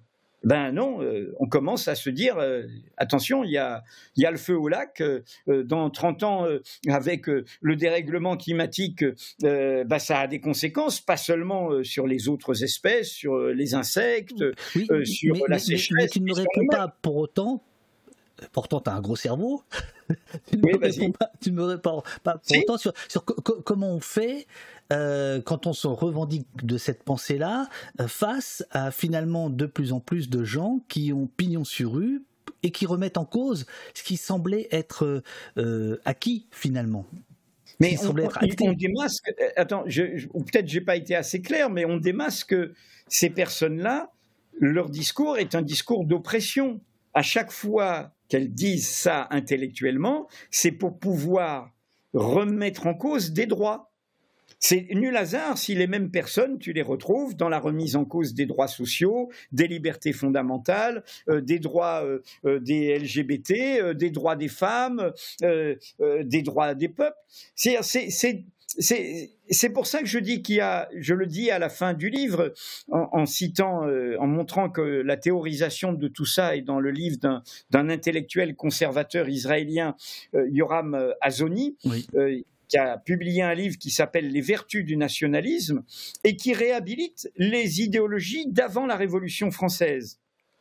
Il n'y a plus que des nations, que des peuples qui sont légitimes à défendre leurs droits et le peuple Volk, euh, dans l'idéologie euh, euh, d'origine allemande, hein, d'un type qui s'appelle Herder, qui était le, père du romantisme allemand, c'est la tribu, c'est la tribu majoritaire. Donc la tribu majoritaire fixe des règles, les minorités doivent bien rester bien à leur place, et si elles restent pas à leur place, on leur fera comprendre qu'elles doivent dégager. Et donc il n'y a plus de règles communes, il n'y a plus de, euh, de genre humain, et, c'est cette prise de conscience qu'il faut défendre pied à pied. Car s'il n'y a plus de genre humain, ça veut dire que les nations, et nous le savons tous, les nations, les États, ça peut être des États molocs ça peut être des nations dangereuses, ça peut être des nations dangereuses pour d'autres nations. René Cassin, dont tu parlais, qui mhm. était le juriste compagnon de la libération, qui a été à Londres avec le général de Gaulle et qui a écrit cette déclaration universelle des droits de l'homme et qui est une figure du judaïsme laïque français, René Cassin disait ben, les États peuvent être dangereux, les nations peuvent être dangereux. Donc, moi, ce que je défends, et je le défends à tous les bouts. Hein, C'est-à-dire que je, ne suis pas hémiplégique. Hein. Euh, si je défends euh, euh, un droit international face à l'agression russe en Ukraine, je défends ce droit international face à l'oppression du peuple palestinien en violation des résolutions de l'ONU par l'État d'Israël. Si je défends un droit international qui juge des criminels de guerre par la Cour pénale internationale, je considère qu'on aurait dû juger les responsables américains de l'invasion de l'Irak ou de la banalisation de la torture après le 11 septembre 2001. justement, justement, ce qu'il faut éviter, et qui est le piège qui nous est tendu, c'est que le ressentiment accumulé, et il y a des ressentiments, des ressentiments de, de, peuples qui ont été opprimés, de classes sociales qui ont été opprimées, se transforme en un ressentiment aigre qui donne la main à ces idéologies mortifères par la remise en cause des causes communes de l'égalité. Et les causes communes de l'égalité, c'est le mouvement social actuel. Quand on se met, c'est là où on fait le meilleur de la politique. Quand l'ensemble des salariés de toute sensibilité confondue, se retrouvent avec toutes leurs organisations syndicales sur une question qui est au cœur des solidarités intergénérationnelles, qui est la question des retraites, eh bien là, tu construis un projet politique d'égalité, ce que j'appelle les causes communes de l'égalité, dans la lutte, dans la mobilisation. Et tu ne tombes pas dans le piège qui est, qui est, le cheval de Troie, pour moi, c'est qui met en cause l'égalité, c'est le piège de l'identité mon identité contre la tienne, euh, mon, et, le repli sur mon identité, euh, la, clôture sur moi-même. Et nos, nos, temps qui sont des temps d'inquiétude, euh, on, le sent bien dans l'évolution de certaines personnes, y compris cette personne avec qui je me suis retrouvé là sur France Culture, Alain Finkielkraut, c'est hmm. quelqu'un qui a peur du monde. À un moment dans l'émission, il a défendu la réforme des retraites du pouvoir, mais je lui ai dit, mais, mais Alain Finkielkraut, ouvrez la fenêtre, regardez ce qui se passe dans votre rue, regardez ce qui se passe dans votre société. Et en fait, c'est quelqu'un qui est enfermé dans sa bulle, qui est une bulle de peur, de crainte. Et quand j'ai soutenu ce qui était la promesse pour moi par la lutte du mouvement des Gilets jaunes, et j'en ai fait un livre, La victoire des vaincus, quand une bonne partie de la gauche se pinçait le nez, disant il y a des fascistes, c'est pas clair, etc. Moi j'ai dit non. Il y a des gens qui se mobilisent sur la vie chère, il va se passer quelque chose sur les ronds-points, faut l'accompagner, faut y aller voir, et c'est là que ça se passera dans la lutte, et c'est là que les préjugés tombent. Mais les préjugés qui m'intéressent, c'est-à-dire le préjugé de mon voisin, le préjugé de mon camarade de travail, le préjugé de quelqu'un qui est, avec moi et qui partage mon quotidien. En revanche, ceux que je mets en cause dans mon livre, c'est ceux qui sont des dominants. Ils savent très bien ce qu'ils font à l'abri de leurs privilèges, de commencer à brandir ces idéologies-là à leur donner la main, y compris euh, la présidence actuelle, qui a fait des mamours à Charles Maurras, euh, le symbole de l'action française, qui a donné la Légion d'honneur à Michel Houellebecq en disant qu'il était perdu dans son siècle et que c'était un romantique, euh, qui cette année a mis dans les commémorations officielles le centenaire de la mort de qui? De Maurice Barrès, l'idéologue du nationalisme intégral, la terre et les morts, euh, celui qui disait que, Dreyfus est coupable, je le déduis de sa race. Parce qu'il est juif, il est coupable. Et, on considère qu'il peut. Mais non, on ne va pas commémorer ça. Bon, il, existe, on peut s'intéresser à son œuvre si on veut, mais euh, nous savons que ce n'est pas un patrimoine démocratique. C'est comme ce qu'a dit un jour euh, le président actuel sur le maréchal Pétain. Non, Pétain, c'est pas notre patrimoine c'est quelqu'un qui a été condamné à l'indignité, à l'indignité, euh, à l'indignité plus qu'à l'indignité nationale, euh, comme ça c'était Maurras, mais pour euh, son rôle dans la collaboration, eh bien, ce n'est pas notre histoire démocratique, c'est l'histoire de nos ennemis. Le, nœud de, ton ouvrage, l'un des nœuds, c'est ce que tu appelles la bataille sémantique, il y a plusieurs chapitres qui démarrent par une citation. je prendrai par exemple le chapitre 3 avec une... C'est même le refrain du livre. En fait, c'est le refrain du livre, absolument. Voilà, j'ai cherché un, mode d'entrée et, comme c'était excuse-moi de t'interrompre, mais comme en fait tout mon problème sur ce livre, je, connaissais bien cette matière, c'était comment j'entrais, je faisais entrer un lecteur d'aujourd'hui dans cette histoire d'hier. Et donc c'est pour ça que ça commence euh, de plein pied avec aujourd'hui. Et je me suis dit au fond, puisque tu pars d'un texte, eh bien ce qui m'est venu dans l'écriture, c'est que chaque chapitre part d'une citation. Pardon. Exactement. Ça ne m'a pas échappé. Et donc, page 23, comme tu l'as sous les yeux, veux-tu lire la citation de, Victor euh, Alors, je ne sais pas comment ah, on prononce philologue et philosophe allemand d'origine juive qui réussit à survivre au nazisme en restant en Allemagne. Son arme de résistance fut la tenue d'un exceptionnel journal intime qui décrit au jour le jour la contamination des modes de pensée par la langue totalitaire. Et ce chapitre 3 démarre par quatre phrases de ce monsieur, de ce Victor les mots, les mots peuvent être comme de minuscules doses d'arsenic. On les avale sans y prendre garde. Ils semblent ne faire aucun effet. Et voilà qu'après quelque temps, l'effet toxique se fait sentir. Et fait écho à cette citation, une autre citation qui est au chapitre suivant, d'un Français, Gustave Lebon. L'infernal Edoui Plenel. Ah, Gustave Lebon, la psychologie des foules.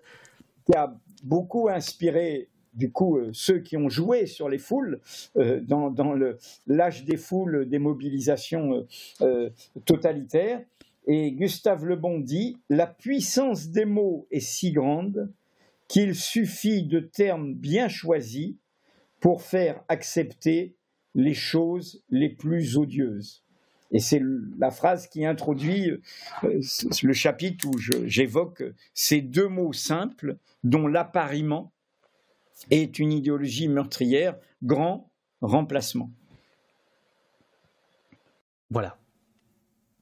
Et c'est tout l'objet du, livre, comme, comme tu viens de le dire. Est-ce que si les mots sont importants, euh, ce que je crois absolument, euh, qu'est-ce qu'on pourrait dire des images? Tu parles assez peu des images dans ton livre. Est-ce que ça a moins d'importance finalement? Est-ce que la violence verbale de Zemmour pendant euh, euh, l'élection présidentielle euh, est plus importante finalement que les démonstrations de, de, force par l'image ou des, ou des images en boucle qu'on passe son temps à, à commenter? Tu, tu, penses vraiment que le, le, le, verbe reste? Non, tu, tu, as, tu, as, entièrement raison sur, sur peut-être ma, pas, pas ma cécité, parce que je vois ça, ou le fait que, que ce n'était pas au cœur de mon propos, et de fait, il y, a, des personnes qui en parleraient bien mieux que moi. Par exemple, André Gunther, que tu as peut-être reçu parfois, qui, est quelqu'un que vous pouvez retrouver sur ses blogs et qui travaille sur cette question des images, ou, ou, euh, euh Georges Idi Huberman, qui est un, intellectuel euh, qui travaille sur cette question euh, des images. Mais en fait, mon propos, c'est que bien sûr, mais bon, c'est vieux comme le monde, hein, le, poids des images, des mises en scène, hein, des mises en scène, y compris euh, euh, euh, totalitaires, des discours, des, propagandes, et, ça vaut de, tous côtés. Mais mon alerte, c'est que c'est le fait que, pour moi, comment, comment le dire? Moi, je suis né en 52. Euh, donc euh, sept ans après la, fin de la Deuxième Guerre mondiale. Euh, je suis d'une famille où, au fond, il y avait ce souvenir de gens qui n'avaient rien fait de, ni de détestable, mais ni de particulièrement audacieux, qui y avait eu une catastrophe qui, qui obligeait à, faire attention au sort des autres. Euh, qui, obligeait euh, à, ne pas être indifférent. Hein. L'indifférence, c'est le poids mort de l'histoire. Euh, c'est cette phrase que j'aime bien citer aussi, pire que le bruit des bottes, le silence des pantoufles. D'où l'histoire familiale a été de ne pas être indifférent aux sœurs des autres, par exemple les peuples colonisés, par exemple les, les oppressions liées à la couleur de peau, liées à l'origine, liées à des cultures minoritaires, etc. Mais ce qui, ce qui, et j'ai grandi là-dedans, et j'ai grandi euh, jusqu'aux années 80 dans un monde où, au fond, euh, les idéologies euh, qui avaient été défaites, parce que c'est quand même elles qui ont été vaincues en 1945, et elles n'étaient pas que fascistes, elles, elles, étaient très partagées par la droite conservatrice, elles étaient celles des dominants de l'ordre conservateur ces idéologies avaient été renvoyées à la marge du débat public. Elles étaient euh, confidentielles, euh, elles étaient marginales. Ça n'empêchait pas hein, les, faits divers racistes, les violences racistes, euh, Dupont-la-Joie, les années 90, tout ça existait, 70 pardon, tout ça existait. Mais le corps idéologique, le fait d'en donner une puissance intellectuelle et politique, de le banaliser, d'en faire un cheval de Troie qui commence à, créer une confusion générale, à s'emparer des esprits, c'était à la marge. Et ce qui faisait que des gens euh, euh, gaullistes conservateurs euh, pouvaient se retrouver avec des intellectuels sartriens ou, d'extrême gauche ou, gauchistes ou, etc. sur des principes, sur le fait qu'il y a des choses avec lesquelles on ne transige pas, hein, qu'on ne, on ne peut pas, voilà, on ne peut pas transiger avec ça. Ce que dit mon livre, qui part de la fin de, ces années 80 et, qui s'ancre sur ces 30 dernières années, trois dernières décennies, c'est que l'escalier que nous avons dévalé, c'est l'escalier qui permet que ces idéologies-là ne soient plus en marge, qu'elles aient pignon sur rue dans le débat public, dans le débat politique, et, qu'elles soient euh, banalisées, euh, ces idéologies identitaires et non pas égalitaires. Hein. Euh, je dis j'ai dit dans un point de vue sur Mediapart, un, parti pris la semaine dernière, que, au-delà de, la question sociale et de la question démocratique, l'attitude du pouvoir politique actuel, à qui, euh, qui a été élu à deux reprises pour faire barrage à l'extrême droite, n'est pas porteur d'un imaginaire alternatif à l'extrême droite, et qu'il fait le lit, j'allais dire à l'insu de son plein gré, c'est-à-dire au sens, euh, dans sa tête, il ne s'en rend pas compte, mais il fait le lit de l'idéologie d'extrême droite en ayant porter, au fond, et théoriser une idéologie qu'on appelle dans, l'histoire des idées le darwinisme social. C'est-à-dire ceux qui, à partir de l'œuvre du naturaliste Charles Darwin, qui a montré qu'il y avait à la fois la sélection et l'entraide dans le monde de la nature. Les plantes ont besoin l'une de l'autre, les espèces ont besoin l'une de l'autre, mais parfois il y, en a une qui écrase l'autre et qui domine l'autre. Mais certains en ont fait une théorie qui est au fond la loi du plus fort. C'est la loi du premier de cordée, c'est la loi de la compétition, c'est la loi de la puissance, c'est la loi de la hiérarchie. C'est ce que, anecdotiquement, euh, euh, M. Macron montre quand il parle des gens de rien. Hein, dans une gare, ou quand il dit il suffit de traverser la rue pour trouver un boulot, euh, il, a, il a ce discours du darwinisme social. Or, ce discours ne crée pas un imaginaire alternatif, qui serait celui d'une société solidaire, d'une société de l'entraide, d'une société du lien, de la précaution, de l'écoute, euh, de la, du soin. Hein, du soin de l'autre et de soi-même. Encore un autre te, dit dans le, dans le chat, euh, est-ce bien involontaire? Tu, tu, tu es bien sûr qu'ils ne savent pas? C'est une précaution de langage. Euh, je, suis, je, comment dire Nous sommes euh, écoutés, on fait gaffe. Non, non, mais c'est une non, c'est une précaution de langage parce que entre des gens qui euh, qui revendiquent les théories de l'inégalité naturelle, hein, comme Welbeck, hein, comme comme voilà, pour, ces, ces gens pensent que être chrétien blanc européen et homme c'est supérieur à être femme, euh, noire, euh, arabe, musulman, africain, etc. Ils le pensent. Ils pensent que c'est une supériorité de naissance, d'essence, d apostrophe mmh. essence. Mmh. Et, c'est des gens, c'est une idée monstrueuse. Dire, c'est voilà, il y a, y a, aucun privilège de naissance. C'est quand même contre les privilèges hein, que nous avons fait des révolutions et que nous ferons toujours des révolutions. Euh, euh, et, donc euh, donc tant qu'on ne bascule pas dans la théorisation de ça, je mets en garde sur le fait que en fait, ils ouvrent la porte. C'est-à-dire, ce darwinisme social n'est pas, n'est pas alternatif du tout, et ils ouvrent la porte. Alors, d'ailleurs, entre nous, euh, je le rappelle dans, dans, cet article de Mediapart, un historien du nazisme, Johann Chapoutot, mhm. l'a expliqué très récemment.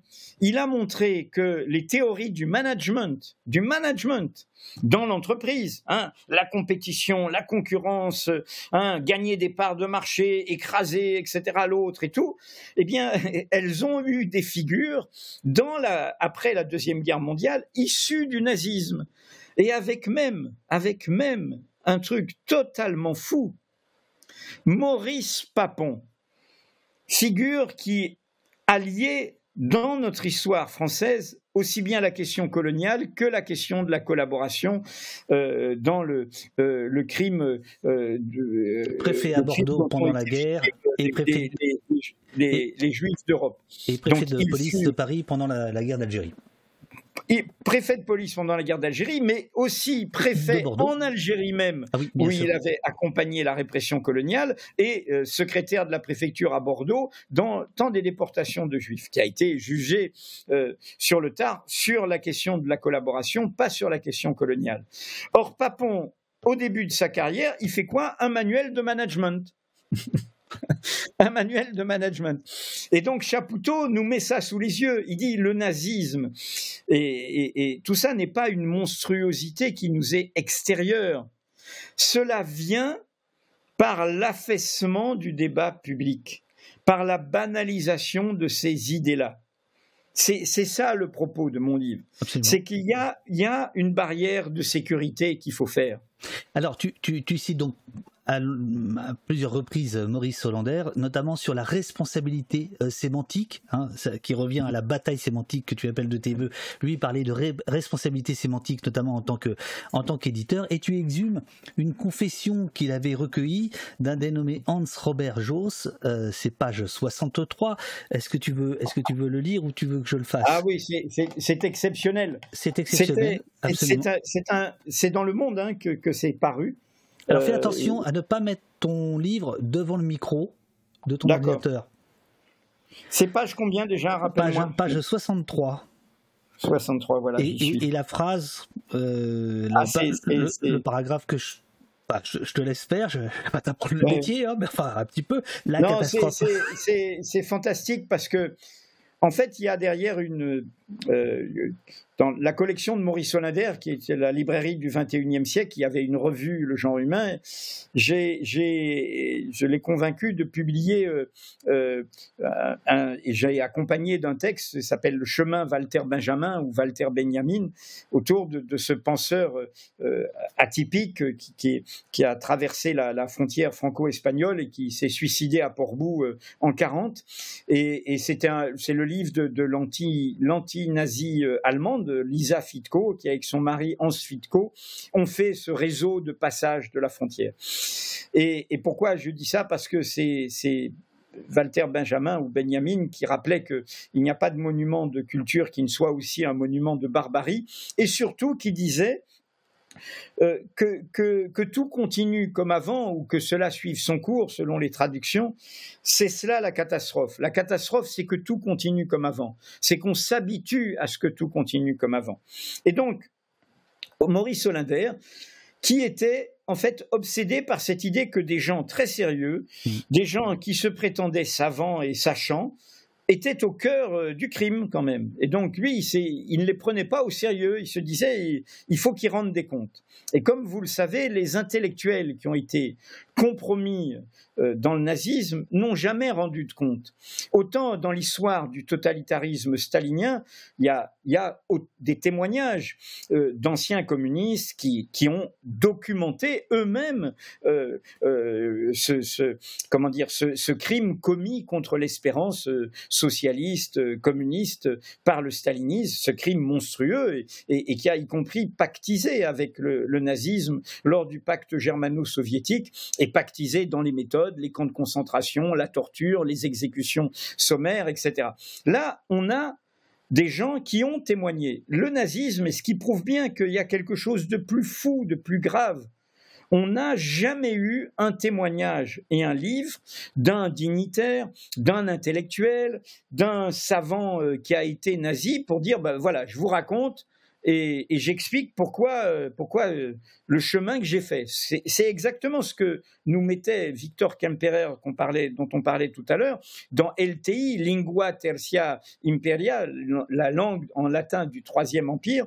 Il, nous met sous les yeux ces mots qui ont habitué euh, des gens les plus ordinaires, des voisins, des gens qui jouaient du violon, qui écoutaient Mozart, qui aimaient les arts, qui adoraient leurs enfants, à s'habituer à des choses effroyables jusqu'à mener des combats euh, jusqu'à la fin. Hein. La résistance des, soldats allemands euh, dans l'année 44-45 ne peut se comprendre que comme ça. Hein. Il n'y a pas d'unité qui se rende, hein. ils résistent de manière folle. Et donc, qu'est-ce que fait un an avant sa mort, euh, non pas la mort d'Olinder, mais la mort de ce monsieur Maurice Olinder va voir au bord du lac de Constance un type qui s'appelle Hans Robert Joss, qui est euh, devenu un grand, savant des études littéraires pour un livre qui s'appelle Pour une esthétique de la réception. Or, cet homme s'était engagé volontairement dans les Waffen-SS en 1939, avait fait toute la guerre dans les Waffen-SS, donc l'unité d'élite de la SS, et il l'avait terminé euh, dans la division Charlemagne, c'est-à-dire avec les SS français, puisqu'il était diplômé, cultivé et polyglotte, il parlait français. Donc il, pousse ce type, et pour ce type dont l'œuvre intellectuelle est, estimable, mais quand même, il y a cette histoire, il faut que tu nous racontes. Comment l'homme qui fait cette œuvre intellectuelle a pu participer au pire des crimes. Au pire des crimes. Hmm. Le type, euh, au début, lui dit Oh, notre silence euh, est sans aucun doute lié à un refus de comprendre ce qui est inhumain. Pipo, hein Pipo. Euh, et donc, avec sa douceur, Maurice Onader obtient, mais c'est un scoop, comme il disait, c'est un scoop invisible. Hein, c'est dans, les colonnes du monde. Il obtient cet aveu, mais, exceptionnel du bonhomme. Et le bonhomme cite Walter Benjamin, le bonhomme qui était devenu un démocrate et, un homme du camp de l'égalité, que cela suive son cours, voilà la catastrophe, et dit ceci. Et c'est vraiment, en effet, je pense, le passage le plus important, il est au milieu du livre. C'est bien fait. La catastrophe, la catastrophe n'est pas un événement apocalyptique, n'est pas une rupture. Elle résulte de ce à quoi tout le monde participe, ne fût-ce que tacitement. L'inertie, le fait que tous concourent passivement au même mouvement sans s'y opposer, voilà ce qui conduit à la catastrophe c'est alors que la barbarie nazie fit irruption au sein même de la culture. Ah oui. Et voilà. Tu as remarqué que mes lunettes euh, ont un côté Salvador Allende? Non, Google. Avec la moustache. Attends, attends, attends, il faut te remettre en gros plan, fais voir, on va voir. Mais non, mais c'est parce que je me voyais dans l'écran. Mais en fait, euh, ah le hasard fait qu'il y a un côté, euh, voilà, c'est une mauvaise blague. non, non, c'est bon, c'est bon, c'est bon. Mais, mais c'est une autre référence euh, à Allende. À Allende. mais, El pueblo unido llama será vencido. Bien, voilà, voilà qui fait du clip.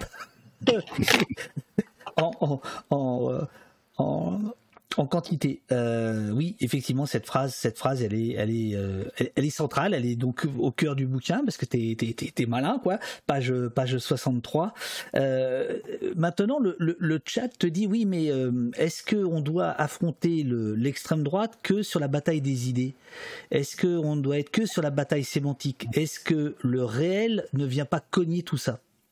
Ah, mais c'est, celles et ceux qui disent ça sur le chat ont raison. La bataille, elle est d'abord, et c'est pour ça que je parlais du mouvement social, elle est sur le terrain. C'est pour ça que je pense qu'y compris une occasion a été loupée de, de l'ensemble des forces politiques du camp de l'émancipation au moment des Gilets jaunes. C'est incompréhensible que, même quelles que soient les divergences, les nuances, qu'il n'y ait pas eu une très grande manifestation contre les violences dont étaient étatiques, dont étaient victimes les Gilets jaunes. Il n'y a pas que les violences policières, il y a eu les amendes, il y a eu les procès, etc. alors, pour être euh, complet, il y a eu deux actes à Paris euh, qui étaient dédiés à cette question-là. De convergence. De, convergence, où effectivement, euh, il n'y a pas eu des centaines de milliers de personnes. Et il n'y a pas eu les, forces politiques, c'est-à-dire que ah les forces partisanes, il y a eu euh, euh, à la fois le côté Alternativa écologiste, le côté comité Adama, les, quartiers euh, et, au fond et les supporters de foot aussi qui vous comprenez que ce qui avait été utilisé contre eux, en fait, beaucoup de populations comprenaient que ce que ce que ce que les, les gilets jaunes visaient, c'était aussi ce qui avait été expérimenté sur elles, mais euh, ce que je veux dire, voilà, c'est que je pense qu'en fait, le rapport de force, il se construit en effet dans les luttes. D'où euh, l'importance aujourd'hui de ce qui se passe sur le mouvement social des retraites, d'où l'importance de son unité, d'où l'importance de ne pas faire de surenchère qui pousse à la division. C'est mon point de vue. Je pense que euh, l'heure n'est pas à la division, n'est pas aux querelles de chapelle. Quand on a une unité, mais unique je n'ai jamais vu ça. De la CFTC à Sud, je n'ai jamais vu ça. En 95, au moment du mouvement des retraites de 95, c'est une division syndicale. Mmh. CGT et CFDT sont aux deux bords opposés. Jamais on n'a eu une telle unité. Deux gens, Laurent Berger et Philippe Martinez, qui sont profondément conscients, y compris dans le monde du travail, du danger de l'extrême droite. Ils ont signé un texte formidable il y a un an mhm. sur pourquoi Marine Le Pen et les idées qu'elle trimballe est l'ennemi des travailleurs. Et donc, je pense qu'il y a quelque chose, que c'est là que ça se joue. Ça se joue dans l'action y compris euh, nous, l'action qu'on fait quand on parle de l'espace public, eh bien oui, euh, l'action que fait au poste, l'action que font les médias libres, l'action que fait euh, Mediapart, l'action que font nos organisations, nos collectifs, etc. Même, ok, on est marginal dans cet espace public, mais au bout du monde, du compte, peut-être qu'il y aura des prises de conscience. Peut-être que tout d'un coup, les responsables des télés publiques ou des radios publiques se diront on déconne. Euh, peut-être que la ministre de la Culture et de la Communication, euh, comme elle a commencé à le dire, se dira mais on ne peut pas euh, laisser cette banalisation comme ça. peut-être que l'ARCOM va se ressaisir sur les autorisations de licence à des médias qui ne sont pas des médias d'information et qui sont des médias d'opinion. S'ils veulent faire un média d'opinion, qu'ils fassent un média payant dans leur coin. Mais ils ne peuvent pas avoir une radio et une télé en accès libre. Donc, je, pense que c'est en effet dans l'action. Simplement, mon propos, c'est de nous mettre sous les yeux comment, dans ce moment de grande confusion, nous pouvons être amenés à, ne pas voir ce qui prend forme. Parce que tout le monde ne lit pas ses revues, euh, ne regarde pas ses émissions, ne suit pas tous ses parcours idéologiques et intellectuels. Hein. et donc, euh, on, on ne, on croit que, c'est simplement du débat. Euh, voilà, je, redis, euh, l'évolution. Qu'est-ce qui, Edoui, peut te donner de la force de, conviction? Ah, ça a coupé? Ah non. Non, non. Ah moi, je t'ai coupé. Non, non, c'est moi qui mettais immobile. voilà. Un, deux, trois soleils. Merci. Euh, excuse-moi. Euh, qu'est-ce qui te fait croire que euh, c'est encore gagnable alors que en Italie, en Suède, aux États-Unis, bon là il y a, y, a, y a, presque une parenthèse Joe Biden, mais on voit que Trump revient, etc. Qu'est-ce qui te fait croire que alors qu'on est en, pente descendante euh, depuis des années et des années, qu'on peut rétablir la balance le, rapport de force est universellement défavorable aujourd'hui. Euh, euh, euh, Poutine tient cette idéologie-là, il est à l'offensive et il travaille le ressentiment du monde entier. C'est ce qu'il fait avec ses mercenaires de Wagner auprès mmh. de, de, pays africains qui ont été humiliés par, par, par l'Europe et, notamment par la France. Et le dernier voyage de Macron est, scandaleux de ce point de vue. C'est pain béni pour la propagande euh, poutinienne qui va jouer aussi euh, sur, sur euh, des pouvoirs autoritaires, des pouvoirs identitaires. Donc bien sûr que tout ça est très défavorable, bien sûr que l'élection présidentielle américaine, on ne sait pas comment ça va se présenter et, le camp suprémaciste blanc est toujours là. Mélanie est au pouvoir avec l'extrême droite italienne en Italie. Tout, tout, ça est, est partout. Ma réponse, elle est toute simple, c'est la lutte. C'est la lutte. Euh, tu peux te dire qu'en Iran, il n'y a pas d'espoir. Ben si, elle et il luttent, et malgré les morts, malgré la répression, ils continuent. C'est la lutte. Tu peux te dire qu'en Ukraine, tu as tout d'un coup euh, ton pays qui est agressé. Euh, eh ben, tu te dis, c'est la lutte. Le mouvement social, un des mouvements très minoritaires de gauche et les syndicalistes en Ukraine, ils se battent sur deux fronts au front militaire contre l'agression et en leur sein euh, pour les droits sociaux, euh, contre euh, les effets de bord de la loi martiale, contre un nationalisme ukrainien qui pourrait devenir russophobe, c'est-à-dire imiter le préjugé de l'autre. Donc, mais il y a une société, Zelensky, il est le produit d'une société qui s'est mise en mouvement depuis 2014, et, c'est la société qui est derrière. Et c'est très important de bien comprendre ça.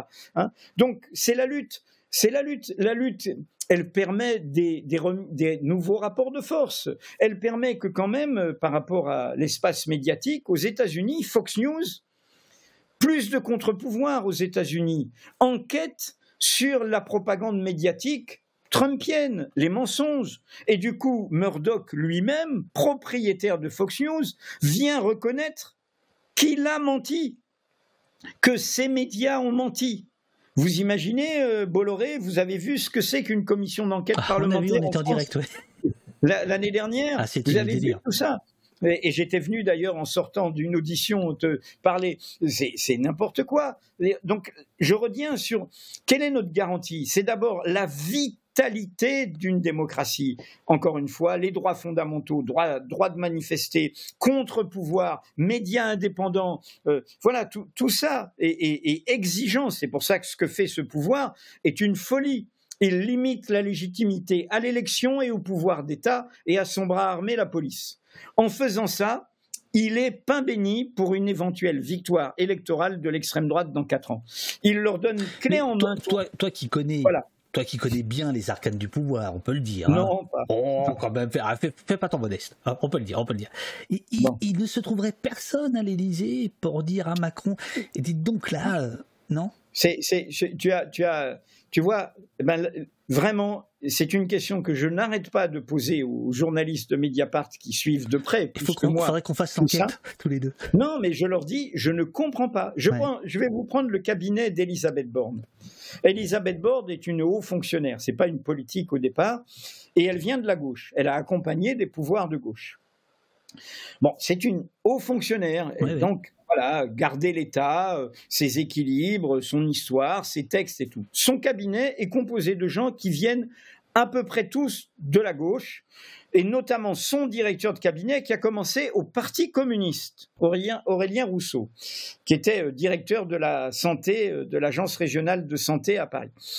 Les gens qui l'entourent, ils ont entre 40 et 50 ans, c'est ces jeunes, euh, bon, qui se pensent des gardiens de l'État. Ce sont pas, c'est pas euh, les Gabriel Attal, euh, les Olivier Véran, euh, ces petits marquis socialistes euh, euh, qui, qui, qui euh, anciens strauss-caniens et, et qui sont, qui sont aujourd'hui dans une perdition qui les emmènera je ne sais où, à l'abri du macronisme. Donc normalement, il y a à Matignon des gens qui connaissent l'appareil d'État, qui savent ce que c'est que les partenaires sociaux et qui, qui connaissent, comment dire, voilà, qui ont, normalement, c'est ce que j'appelle des gardiens de l'État. Dans mon travail de journaliste, j'ai connu et j'ai eu parfois de très bonnes sources qui étaient ce genre-là. Ils s'exposaient pas autant, ils n'allaient pas jusqu'à accepter des ministères, ils étaient trop, trop malins, mais dans l'arrière-boutique, ils verrouillaient, ils savaient que les politiques pouvaient faire des conneries, et eux, ils faisaient en sorte de faire que la connerie aille pas trop loin.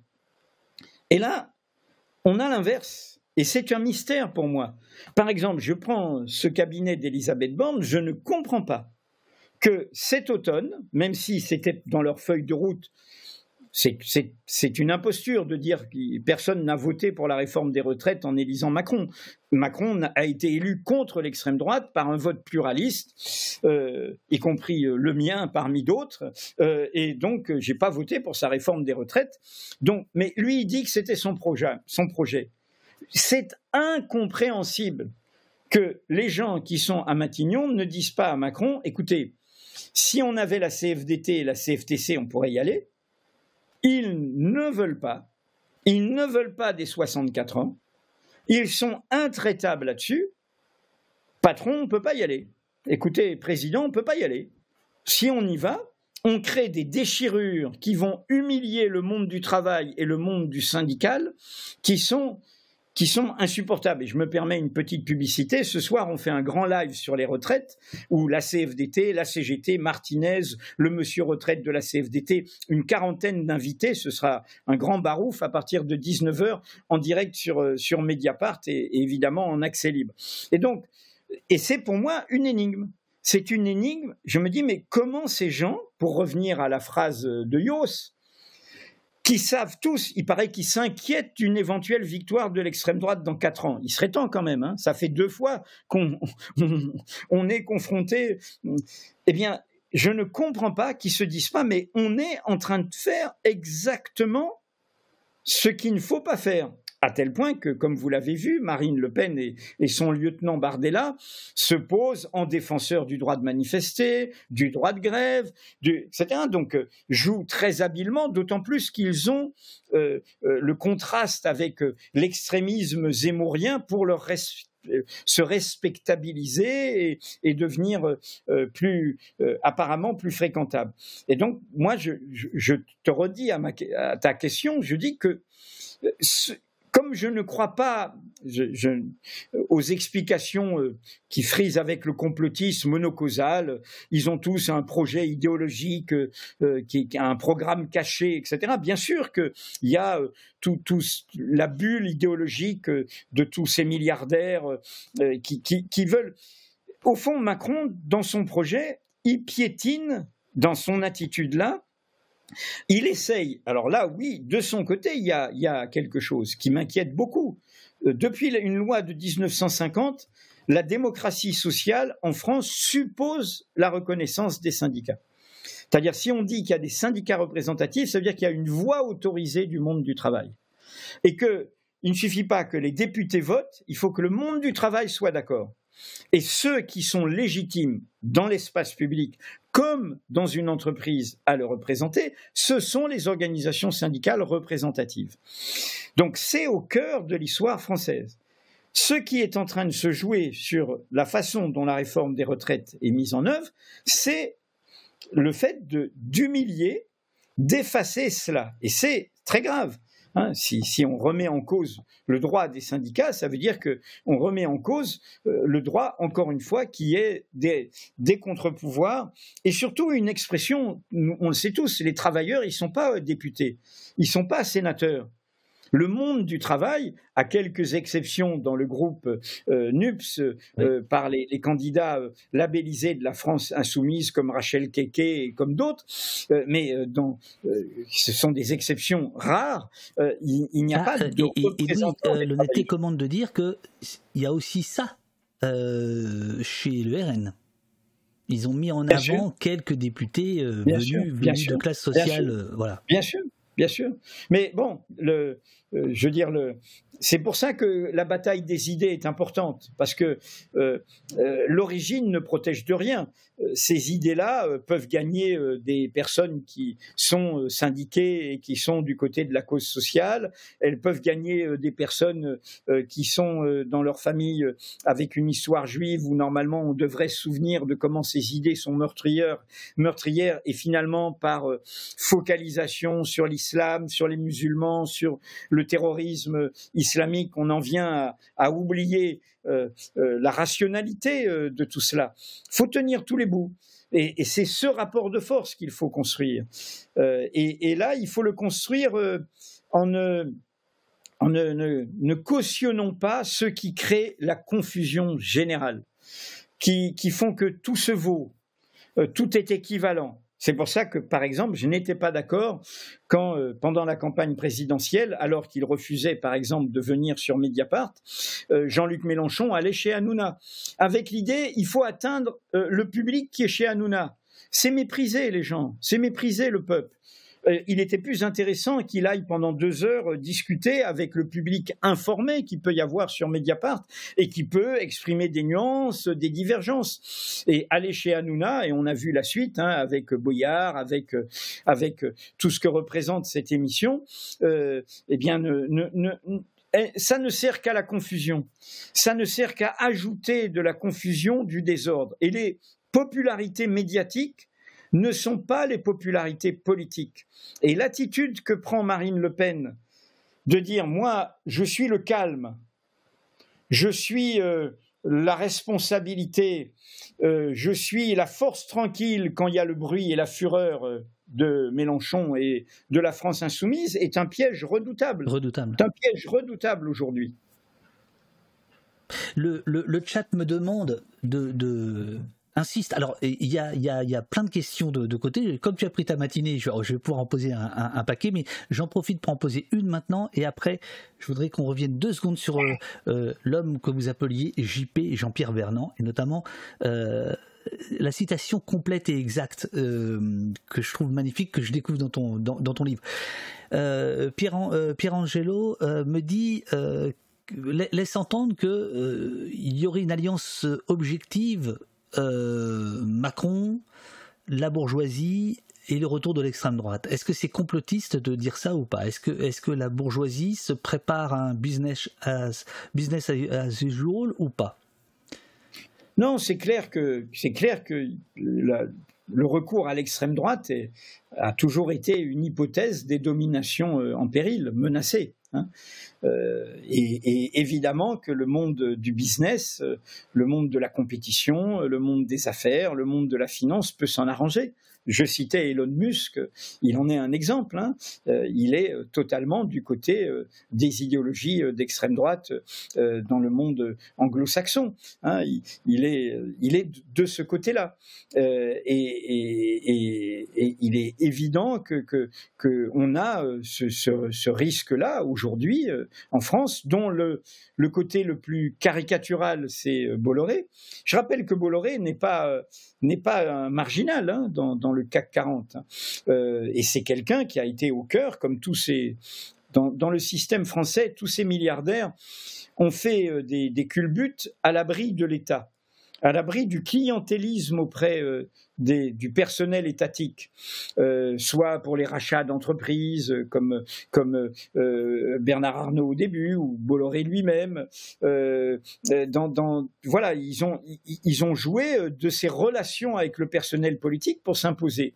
Et de ce point de vue, ils ont été d'un cynisme totalement transcourant. Vous l'avez peut-être oublié, mais quand Sarkozy est élu en 2007, il va se reposer sur le yacht de qui Matriculé dans un paradis mmh. fiscal de Bolloré. Mmh. Vous l'avez peut-être oublié, mais euh, Valérie Treyveller, qui travaillait à Paris Match, pendant euh, euh, que, François Hollande est candidat puis est élu, travaille pour une des chaînes de télévision du groupe Bolloré et il est arrivé à François Hollande d'aller à dépôt dans la tour Bolloré et, et a d'autant plus fréquenté Bolloré que Bolloré était soutenu par le fameux club breton social Jean-Yves Le Drian et d'autres, puisque c'est la même région, euh, euh, euh, voilà, autour de Lorient, de, Vannes, et, au fond, c'est il y, a eu comme une sorte de champion du capitalisme breton et, qui se retrouvait autour de Bolloré et dans le, soutien à Bolloré. Donc là, je, parle des socialistes. Et enfin, tout le monde l'a oublié, mais quand Emmanuel Macron fait son premier meeting salle de la mutualité à Paris à l'été 2016, euh, meeting où il n'est pas encore candidat, mais où il commence à construire son mouvement et à effrayer euh, François Hollande qui, qui ne voit rien venir. Au premier rang, il y a Yannick Bolloré, le fils euh, de, de, Bolloré. Donc ce sont des gens qui, dans leur cynisme, ils pensent d'abord à eux, d'abord à leurs intérêts et ils sont prêts à s'accommoder euh, euh, de, tout cela. Et d'ailleurs, euh, en Italie, vous en avez un exemple au cœur de la vie politique italienne avec Berlusconi.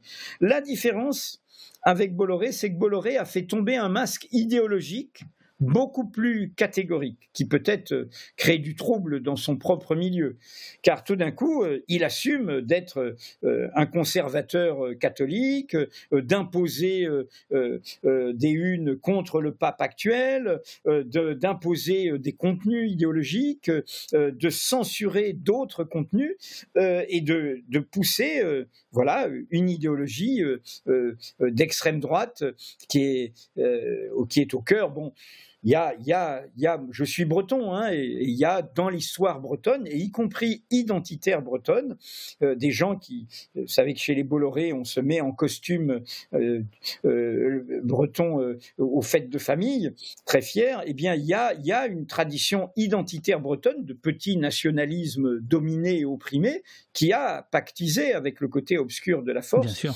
mon, père qui parlait breton, qui a toujours défendu la culture bretonne, m'a toujours rappelé depuis plus petit que je suis, sa honte à Rennes de voir les représentants du Parti national breton, le PNB, qui collaboraient avec les nazis, défiler en uniforme allemand en lançant des slogans en breton euh, du côté du, Troisième Reich. Donc l'origine ne protège de rien.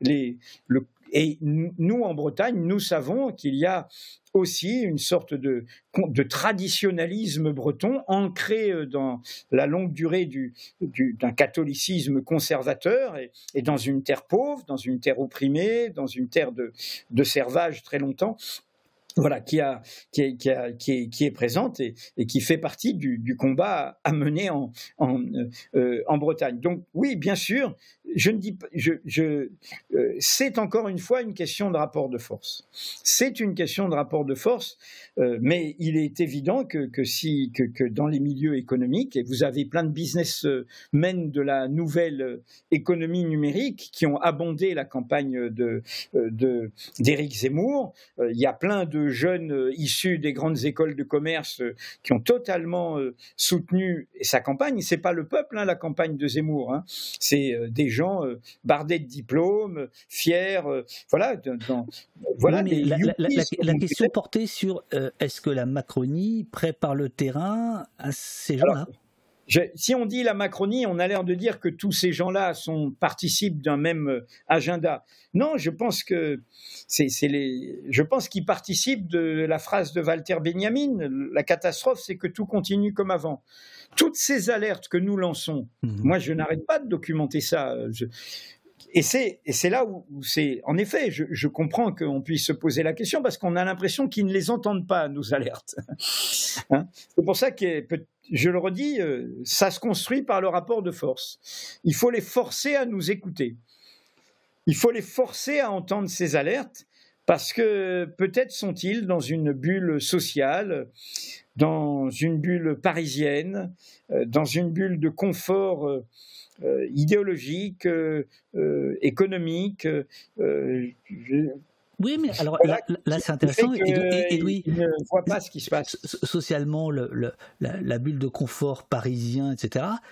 Euh, toi comme moi, comme les gens de Mediapart, on n'est pas si loin.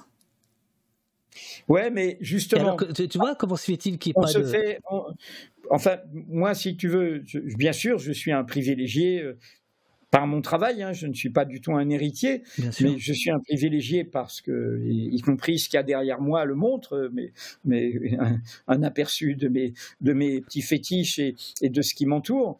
Euh, mais, mais comment dire euh, Je pense, et, et, quand je parle de la lutte, c'est aussi la lutte avec soi-même.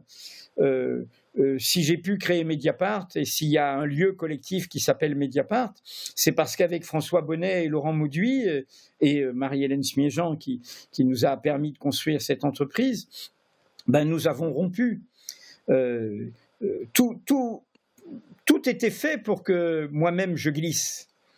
Je me souviens comment on me parlait quand, quand je me suis retrouvé directeur de la rédaction du Monde, que le Monde marchait très fort, les gens se disaient mais c'est une situation de pouvoir exceptionnelle. Euh, voilà, faut euh, et, tout le monde euh, invitait au compromis.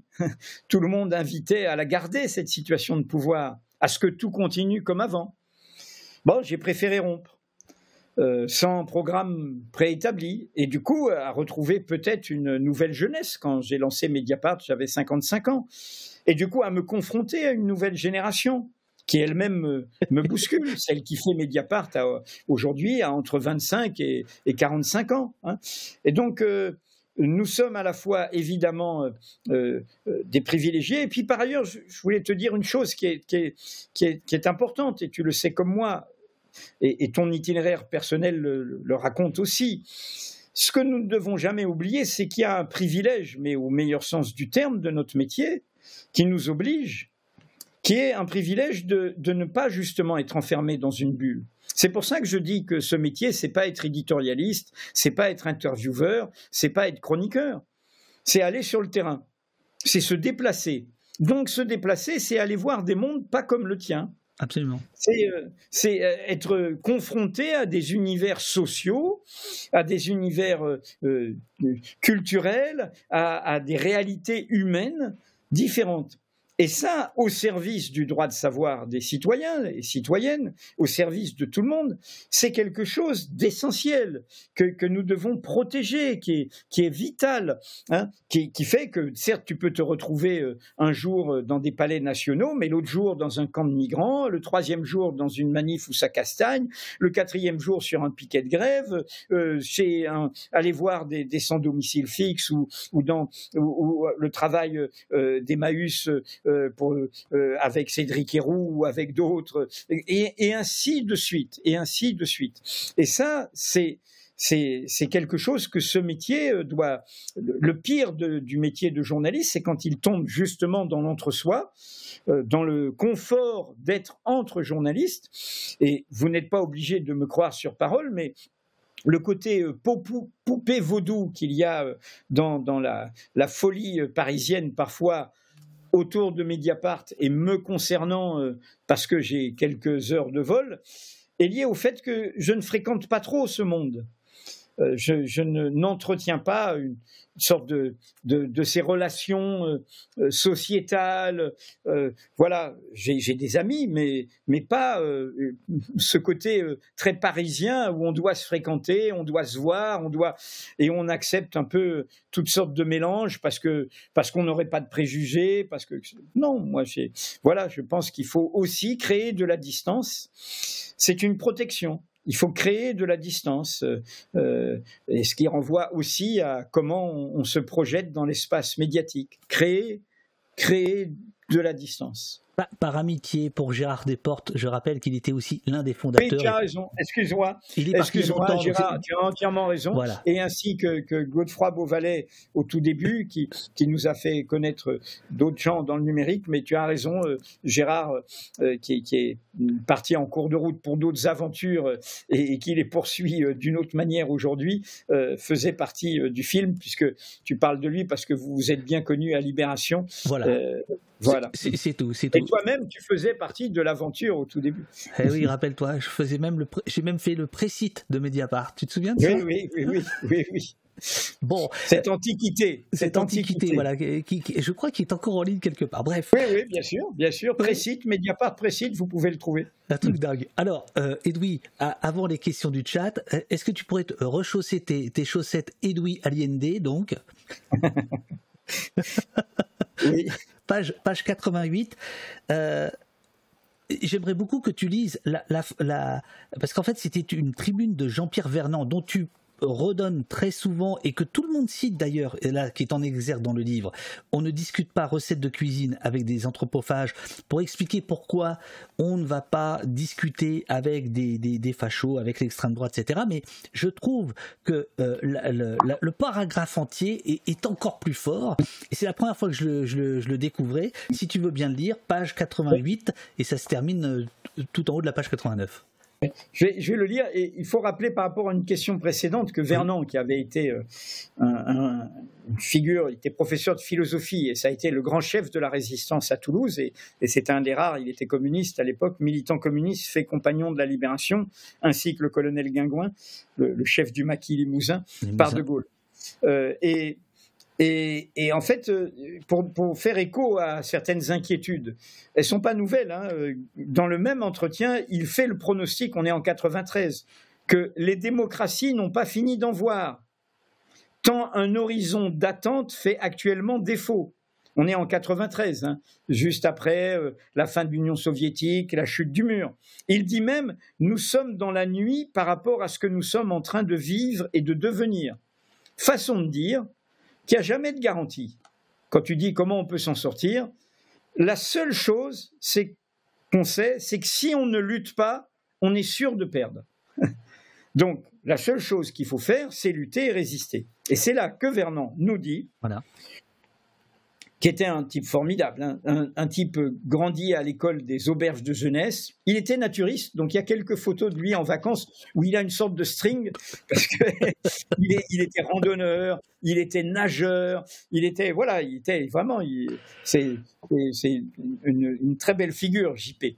Et très, un extraordinaire conteur. Et Maurice Hollander, je pense que vous en avez peut-être entendu parler, lui a fait accoucher euh, l'univers, les dieux et les hommes. Absolument. Un superbe. En fait, c'est un livre sur la mythologie grecque qui est fait à partir de ce qu'il racontait à son petit-fils le soir. Et Maurice à Belle-Île, pendant leurs vacances, l'a enregistré. Et de ça est né un livre qui a été un best-seller exceptionnel. Je crois pourtant être hospitalier, dit Jean-Pierre Vernant. Les Grecs anciens disaient que quand on frappe à votre porte, toc toc, c'est peut-être un Dieu qui vient voir si vous êtes toujours disponible. C'est pourquoi ma porte et ma table sont toujours ouvertes. Je suis prêt à expérimenter tous les plats qu'on voudra, même les plus étrangers à mon goût et à mon régime. Mais on ne discute pas recettes de cuisine avec des anthropophages. Je ne souhaite ni partager leur repas, ni les inviter à ma table. Le débat, autant que la commensalité, commensalité, c'est fait de, banqueter ensemble, hein, de se recevoir, de s'accueillir. Le débat, autant que la commensalité, l'échange des idées comme celui de la nourriture, obéissent à des règles. S'affronter en une libre discussion, pour en revenir à nos Grecs, est du même ordre, à leurs yeux, que siéger en convive à un banquet commun. Il faut des manières à table, se tenir, un peu de tenue, et c'est ce que je dis après, je dis, dans l'espace et le débat public, il faut donc savoir se tenir, à faire d'allure, de contenance, de port et de prestance, de respect des autres et de soi-même, de respect surtout de l'idéal qu'on entend défendre et promouvoir. Et voilà, et c'est ça que, que nous racontait euh, euh, Vernon dans, cet entretien qui, est paru euh, dans le monde, c'est un entretien, et qui est paru en annonce comme un teaser de l'appel à la vigilance en juin 1993. Brel disait on fait ce qu'on peut, mais il y a la manière. Vernon disait il, faut, il faut de la tenue. Et l'élégance, l'élégance. La, la, vraie élégance qui peut être, qui n'est pas l'élégance des, de, des capés, des, l'élégance euh, naturelle qui est, qui et qui est et il y a beaucoup dans toutes ces émissions d'infotainment, de, de, divertissement, où tout est mélangé, il y a beaucoup de mépris euh, du peuple parce qu'on considère qu'on peut être grossier parce que c'est populaire. On peut être vulgaire parce que c'est populaire. On peut se laisser aller parce que c'est populaire. Et ça, je trouve que c'est insultant euh, pour euh, beaucoup de dignités euh, justement populaires du, de la grande masse des gens qui, savent se tenir. On le sait tous, hein, les, traditions populaires, les cultures populaires ont des règles de tenue, ont des règles d'hospitalité, ont, ont, des règles de, de savoir-vivre, ont des règles de politesse, même de formules de politesse qu'on a parfois oubliées, où on se dit Bon, bonjour, comment ça va? Et toi, comment vas-tu? Est-ce que un, accident, parce que c'en était un dans, dans, le sens où euh, euh la, suite a été dingue, puisque l'Arcom dont tu parles beaucoup euh, va condamner euh, C8 après que Louis Boyard ait été insulté par Hanouna.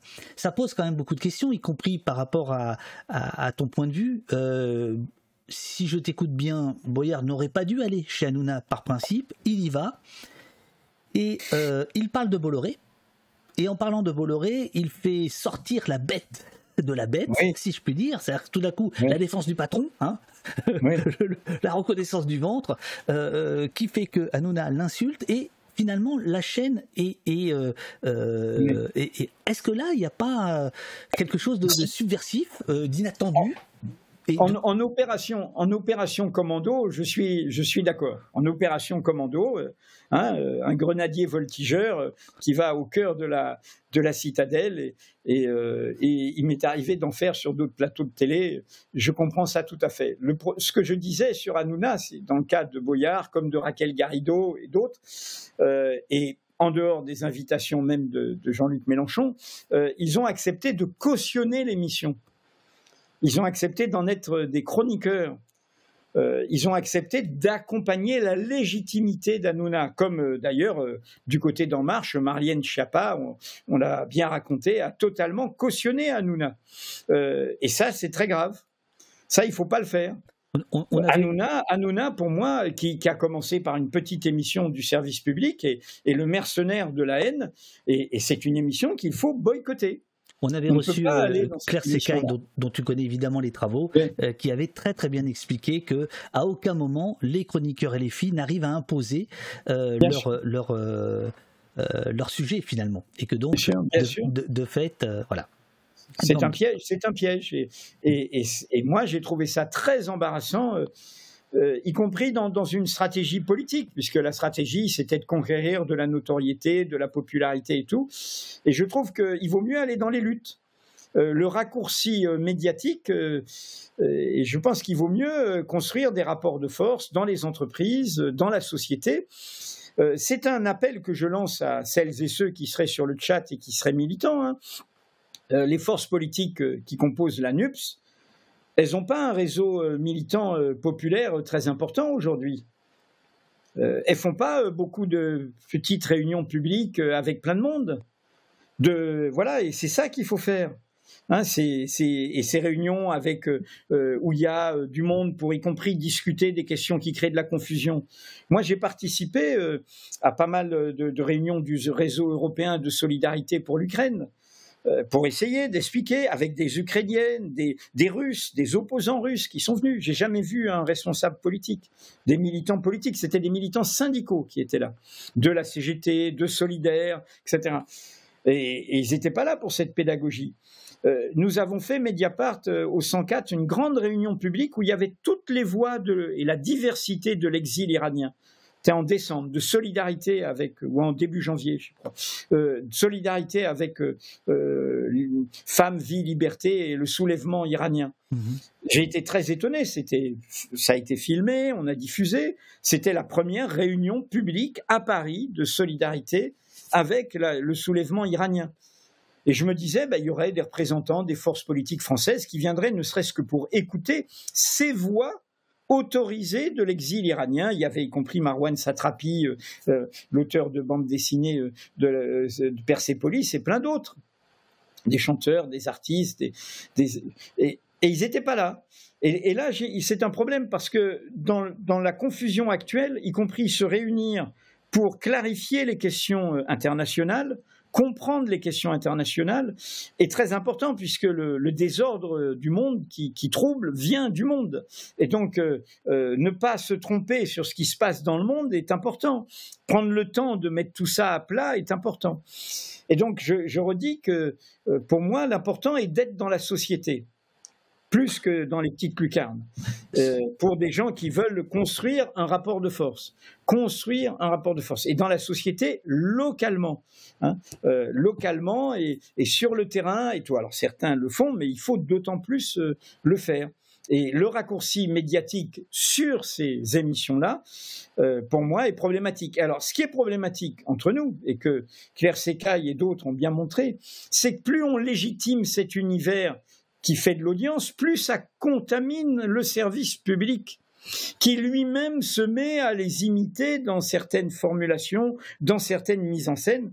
Et je parlais euh, du côté euh, euh, mélange de tout, qu'est l'émission, quelle époque du, samedi soir aujourd'hui, où, voilà, tout, se mélange tranquillement. Et, et, et, là, je pense que c'est c'est un problème. Moi, si je gagnais au loto et que je devais embaucher euh, David pour qu'il conçoive une télé, euh, une télé euh, sur, bah, je ferais une télé vintage. Je ferais les dossiers de l'écran. je ferais, je ferais lecture pour tous. Je ferais cinq colonnes à la une. Oui, mais avec le chat. avec le chat. Non, mais ce que je veux dire, c'est que je ferais. Au, poste, c'est vintage non, mais vintage au sens, euh, voilà, de, euh, on prend une télé qui prend au sérieux euh, le débat d'idées, le débat public, les valeurs qui font d'une démocratie et qui ne les piétinent pas, voilà. Alors, je prends quelques questions du, chat si tu veux bien. Sorcière te demande les punchlines sur les télés, les, les réseaux des milliardaires ont-elles aussi participé activement à booster les idées nauséabondes de l'extrême droite? Les punchlines de qui Pardon? Sur les télévisions, sur les réseaux des milliardaires. Ah, leur punchline. Oui. D'accord. Ou, la fabrique de la punchline, la fabrique de, la, de la pensée slogan. Bah, Zemmour, Zemmour a été le, euh, il l'a il a, il a fait d'emblée sur le, service public. Hein. C'est comme ça qu'il s'est imposé. Zemmour, c'est de la pure littérature euh, euh, fasciste. Hein. Zemmour, j'ai relu beaucoup de classiques de l'extrême droite intellectuelle de l'entre-deux-guerres.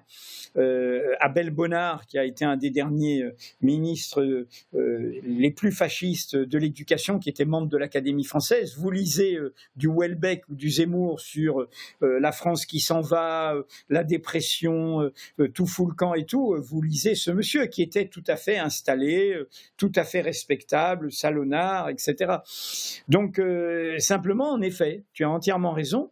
Euh, ce que Zemmour a montré, et je dirais aussi Onfray euh, maintenant, qui, vient, qui était libertaire, anarchiste hein, quand même, et tout ça, pareil. la transition se fait dans le repli d'où mon topo de tout à l'heure sur l'ouverture au monde, dans le repli sur le national.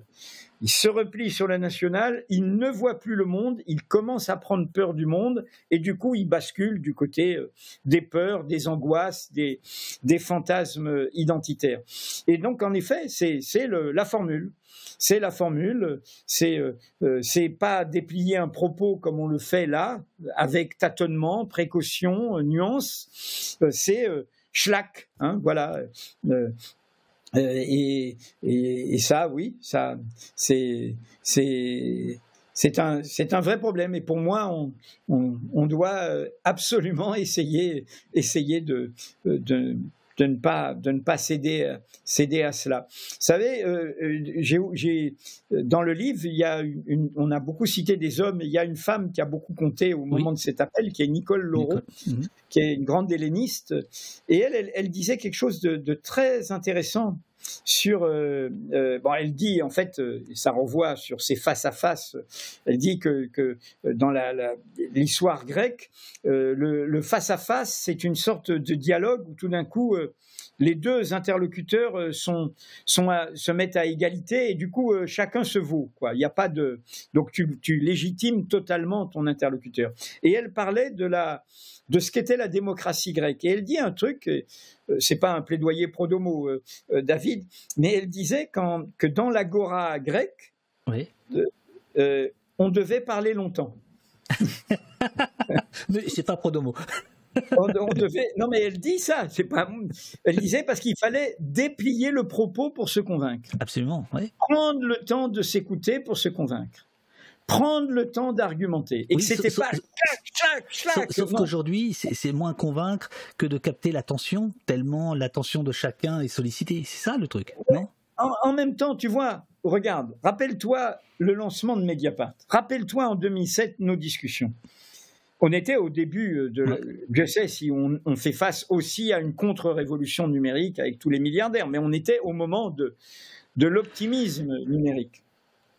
Euh, eh bien, rappelle-toi la vulgate qui était présente. On ne lit pas sur Internet d'articles longs. Hein. Il faut que les articles soient courts. Qu'est-ce qu'on a démontré? C'est que c'est pas vrai. Et que même grâce au numérique, par une mise en scène bien faite, une accessibilité meilleure, une illustration meilleure, des liens hypertextes meilleurs, tu peux faire avaler au public un article qui fait euh, cinq pages euh, du Monde ou de Libération, etc., et où tu te dis, je vais pas me les payer, euh, je, je le mets de côté, je lirai ce week-end, et puis tu oublies. Et donc, la longueur n'était pas un problème, comme les vidéos longues ne sont pas forcément un problème. Et donc, je, je crois que je crois qu'il y a un vrai débat sur un vrai enjeu. C'est une bataille culturelle, c'est une bataille d'hégémonie culturelle sur comment on prend le temps, comment on prend le temps d'expliquer, de raisonner, euh, d'armer, euh, de convaincre euh, et de ne pas, de ne pas, de ne pas se laisser aller ou aux arguments d'autorité, ou au punchline, ou à la grossièreté, ou à la brutalité, ou à la vulgarité. Euh, la Belline revient sur euh, la, citation de Jean-Pierre Vernant. Ah, je, vois que tu es content que le peuple euh, agisse maintenant dans le chat. Je, vois, tu te redresses. Ça y est, tu te dis, bon, c'est fini l'interview plan-plan, là, on va, on va y aller. Alors, on va y aller. La Belline dit Et venir chez Finkelkraut, n'est-ce pas? Discuter recettes de cuisine avec un anthropophage? C'est une question tout à fait légitime. J'ai beaucoup hésité, comme il y avait ces deux invitations, hein, Et eh oui. avec euh, l'équipe des éditions La Découverte, euh, sa directrice Stéphanie Chevrier. Et donc, en fait, euh, c'est émission-réception, j'allais dire. Voilà, je, pouvais tout à fait dire Finkelkraut, non seulement il y a ses idées, hein, mais il y a tout ce qu'il a dit sur Mediapart, voire moi-même. Hein, il y a moins d'un an, euh, à propos d'un énième épisode MeToo, il a dit, il a dit que Mediapart, euh, c'était effroyable et que moi, j'étais la honte du journalisme. Hein. Donc voilà, quand il va, quand il se lâche dans, voilà. Euh, la question, c'est le dispositif. Euh, dans le cas de, quelle époque où j'ai d'abord, moi j'étais tenté de dire oui, et puis d'autres m'ont convaincu qu'il fallait dire non à cause du dispositif, où tout se vaut, où tout se mélange, et, et où euh, même si tu fais quelques bonnes réponses ou punchline et tout, euh, tu te sentiras avili, abîmé, et pas, voilà, pas bien. Et tu cautionneras un dispositif qui, qui est malsain. Là, Finkelkraut, qui a un rapport, alors je dois le dire, complexe probablement à, ce que je représente, puisque c'est la quatrième fois que je me retrouve en face à face avec lui.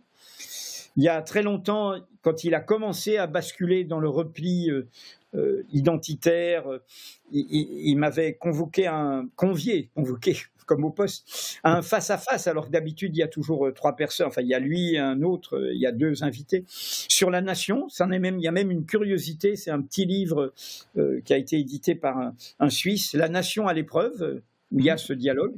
Ensuite, quand il y a eu Renaud Camus, j'en parlais tout à l'heure, je me suis trouvé en face à face avec lui à Sciences Po, ça a été enregistré. Troisièmement, quand j'ai publié pour les musulmans, et la vidéo est toujours accessible, 28 minutes, Arte, face à face avec euh, Finkelkraut, et c'était pas agréable du tout parce qu'il a une virulence télévisuelle qu'il a moins sur les ondes de France Culture, et là c'était le quatrième. Bon, et, et il a dit, il n'avait pas lu le livre, donc, dans lequel il est mis en cause, et il a demandé euh, cette idée du face-à-face où il pensait que je refuserais, en fait, hein, il pensait que je refuse. On a accepté le dispositif. C'est-à-dire que on s'est dit, c'est euh, une émission très écoutée et podcastée de France Culture. Bien sûr. Euh, c'est le service public. C'est une heure, 51 minutes, 52 minutes. Moi, j'y vais en me disant, je vais parler aux gens de France Culture. D'ailleurs, si vous, vous avez pu écouter, euh, c'est ce qui s'est passé au-delà du raisonnable, puisque une fois passer la première question correcte, il résume le livre et il pose une question sur le livre. Finkelkraut a ignoré le livre, hein, ignoré le contenu du livre et euh, a sorti ses fiches, euh, ses lectures, ses obsessions, sa bulle. Et donc la deuxième question, c'était euh, l'islam, l'islamophobie, c'était les musulmans après, c'était le racisme anti-blanc ensuite, c'était le séparatisme et, après, c'était enfin c'était assez sidérant. Et moi, j'avais, j'ai décidé de venir à cette émission en me disant, je ne savais pas comment ça se passerait, que par contraste, euh, j'allais essayer justement de, montrer que, le relâchement était du côté de ses obsessions, que la dérive, le, le, euh, y compris il y a eu des attaques à dominem qu'il a faites contre, contre d'autres personnes que moi, comme Pierre Rosanvallon ou Daniel Lindenberg, qui, était, qui avait écrit ce superbe rappel à l'ordre. Euh, et donc voilà, mais c'est un vrai débat. Hein, c'est spontanément, euh, c'est tout le problème que pose mon livre, c'est-à-dire que dans l'espace. Juste pour ça, pour savoir, c'est une émission. C'est une émission en direct ou pas? Non, ça a été enregistré la veille. Ça a été enregistré la veille dans, les, conditions, du direct. D'accord. Dans les conditions du direct, ils, n'ont rien monté. Euh, voilà, c'était totalement dans les conditions du direct. et c'était diffusé pendant qu'on rendait hommage à Maurice Hollander euh, lors d'un colloque à, Paris. on, te dit. Et conseillez-moi parce que ah bah, je, bah, suis par exemple, Franck Gray te dit. émissions. ah, les gens de France Culture seraient donc mieux que ceux d'Anouna Non, c'est pas les gens, c'est le dispositif encore une fois. C'est pas les gens. Je sais pas qui écoute Hanouna. Hein, mais euh, euh, je, euh, le, dispositif d'Anouna, c'est pas du mépris social ce que j'ai voulu exprimer, c'est le dispositif de l'émission. Et, et parenthèse. non, mais c'est parce que tu as dit, je, je, m'adressais.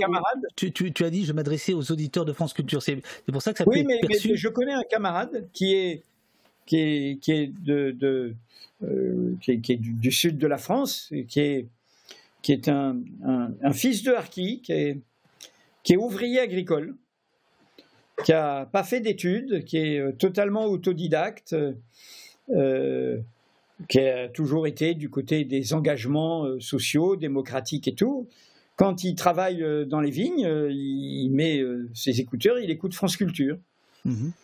C'est la question, hein, y compris un journal comme Mediapart, on peut se dire qu'il est élitiste. Il y a des articles longs, il y a des articles difficiles. Mais moi, je pense que notre métier, c'est une université populaire. C'est-à-dire que c'est de rendre possible en accès tous les savoirs euh, sans diplôme, euh, sans exigence de diplôme, d'origine, de voilà, on peut avoir accès aux savoirs. Je ne suis pas sûr que l'émission d'Anouna diffuse des savoirs et des connaissances. Donc c'est la question de est-ce qu'on cautionne un dispositif comme celui-là? Ou est-ce qu'on dit aux gens qui écoutent Hanouna, venez ailleurs, venez c'est mieux ailleurs? C'est ce qu'on essaye de faire, que tu essayes de faire, que nous on essaye de faire avec les lives de Mediapart, où je crois qu'il y a toutes sortes de paroles populaires et, racontant et exprimant euh, les réalités populaires qui s'expriment. Mais je pense que Hanouna, c'est une émission de mépris pour le peuple. Alors, ça n'empêche pas qu'on puisse euh, la regarder euh, et, et, s'en amuser, et, chacun fait ce qu'il veut. Hein. J'ai pas de. Euh, quand quand avait surgi la télé-réalité, j'étais de ceux qui disaient on a le droit de regarder les conneries. Hein. C'est pas c'est pas un problème, mais néanmoins, on peut contester le fait que la télé-réalité soit l'univers de l'émancipation, de l'égalité. Comme on sait, c'était aussi un univers de mise en scène, aussi d'oppression, de, concurrence entre les sexes, de domination masculine, de voilà, hein, c'est aussi des questions qu'on doit poser. Question à Monsieur Plenel de Vulgadroit. Euh, que pensez-vous de la défiance des Gilets jaunes ou d'une partie des travailleurs à l'égard des syndicats? Pensez-vous que cette défiance est en partie euh, justifiable? Alors c'est drôle, il y, avait il, y a, il y a un petit lapsus, il y avait écrit justiciable, mais je pense que c'est justifiable. c'est assez rigolo. Euh, et c'est oui, comment pouvez-vous l'expliquer? Et j'ajouterais, est-ce que euh, cette défiance euh, par rapport à ton travail sur la, la, vigilance face à l'extrême droite, est-ce qu'il y a quelque chose de cet ordre-là aussi qui pourrait arriver que, que, que, les partis, que les syndicats soient affaiblis de gauche? Est-ce que ça laisse le champ? Non, mais euh, sur les gilets jaunes, euh, les centrales syndicales ont fait une erreur au début. Pas toujours les syndiqués à la base. Hein, des syndiqués à la base se sont déplacés euh, en comprenant qu'ils ne devaient pas arriver en récupérateur sur les ronds-points, en accompagnant, en n'étant pas avec leur badge et en n'étant pas là pour dire c'est moi qui mène la lutte, mais en se mettant comme, hein, comme dans un soviet, hein, comme dans un collectif, hein, et en se mettant à égalité dans, le collectif, et que c'est comme ça, et on, l'a montré euh, euh, dans, notamment dans les, euh, dans, les, dans les assemblées des assemblées qu'on a couvertes. nous, on a fait des lives sur les ronds-points, on a été directement donné, montré ça. donc, et à l'époque, les centrales syndicales ont commis une erreur, l'erreur du, sachant, comme des élus, des politiques ont commis une erreur, l'erreur de ceux qui se sentent propriétaires hein, de la voix populaire. Ils en sont les représentants, mais la voix populaire peut parfois les déborder. Hein. et d'ailleurs, euh, on sait bien que la pétition lancée par euh, euh, contre contre la la, la vie chère, voilà, ben c'est une, une, pétition qui a démarré le coût de l'essence et la vie chère sur sur sur Facebook et, et, là ils ont loupé quelque chose. quant à moi, je ne sais pas. Moi, mon appel est un appel à à ce que nous soyons tous conscients que, comment te dire, c'est ça aussi ma mise en garde, c'est-à-dire que on a la démocratie n'est pas un état de bonheur parce qu'elle s'appellerait démocratie. Il y a des injustices, il y a des violences contre, contre, contre les droits et les libertés, il y a des inégalités. Mais la démocratie, ce que nous devons essayer de protéger, et c'est l'appel que lance ce livre, c'est cet espace, sa, sa fragilité, euh, sa précaution, sa, voilà, ça, et, c'est ça qui m'inquiète aujourd'hui, c'est que cet espace est, est en péril. Est-ce que il, est, il, est, brutalisé sur les droits fondamentaux par l'action de l'État, le droit de manifester, euh, le droit de se rassembler, etc. Euh, et on l'a vu euh, par rapport aux mouvements sociaux de, ces dernières années. Il est brutalisé par ce qui est devenu l'espace médiatique et, l'absence d'intervention de la régulation étatique. C'est l'Europe hein, qui aujourd'hui vient à notre secours, notamment sur le poids de Bolloré dans l'édition. C'est l'Europe euh, qui a pris des dispositions euh, sur euh, la défense des droits fondamentaux et, parfois condamné la France sur la violation des droits fondamentaux. Et, donc, c'est, on, peut lutter, on peut avoir des convictions, on peut avoir des idées ou des opinions ou des causes à défendre. Mais le moment où on n'a plus l'espace pour les défendre, c'est le moment où là, tout peut être perdu. Pensez aux opposants à Poutine. Pensez à ce qui s'est passé un peu avant et depuis un an. Poutine a utilisé la guerre en Ukraine pour faire un coup d'État contre sa société, fermer toutes les associations d'opposition ou les ONG ou simplement l'expression des droits humains. Mémorial, mais même le comité Helsinki qui avait été créé sous Brejnev dans les années 70. Hmm. C'est-à-dire les gens de la société civile qui s'occupaient de défendre des droits élémentaires. Banni ça, interdit, considérés comme des agents de l'étranger.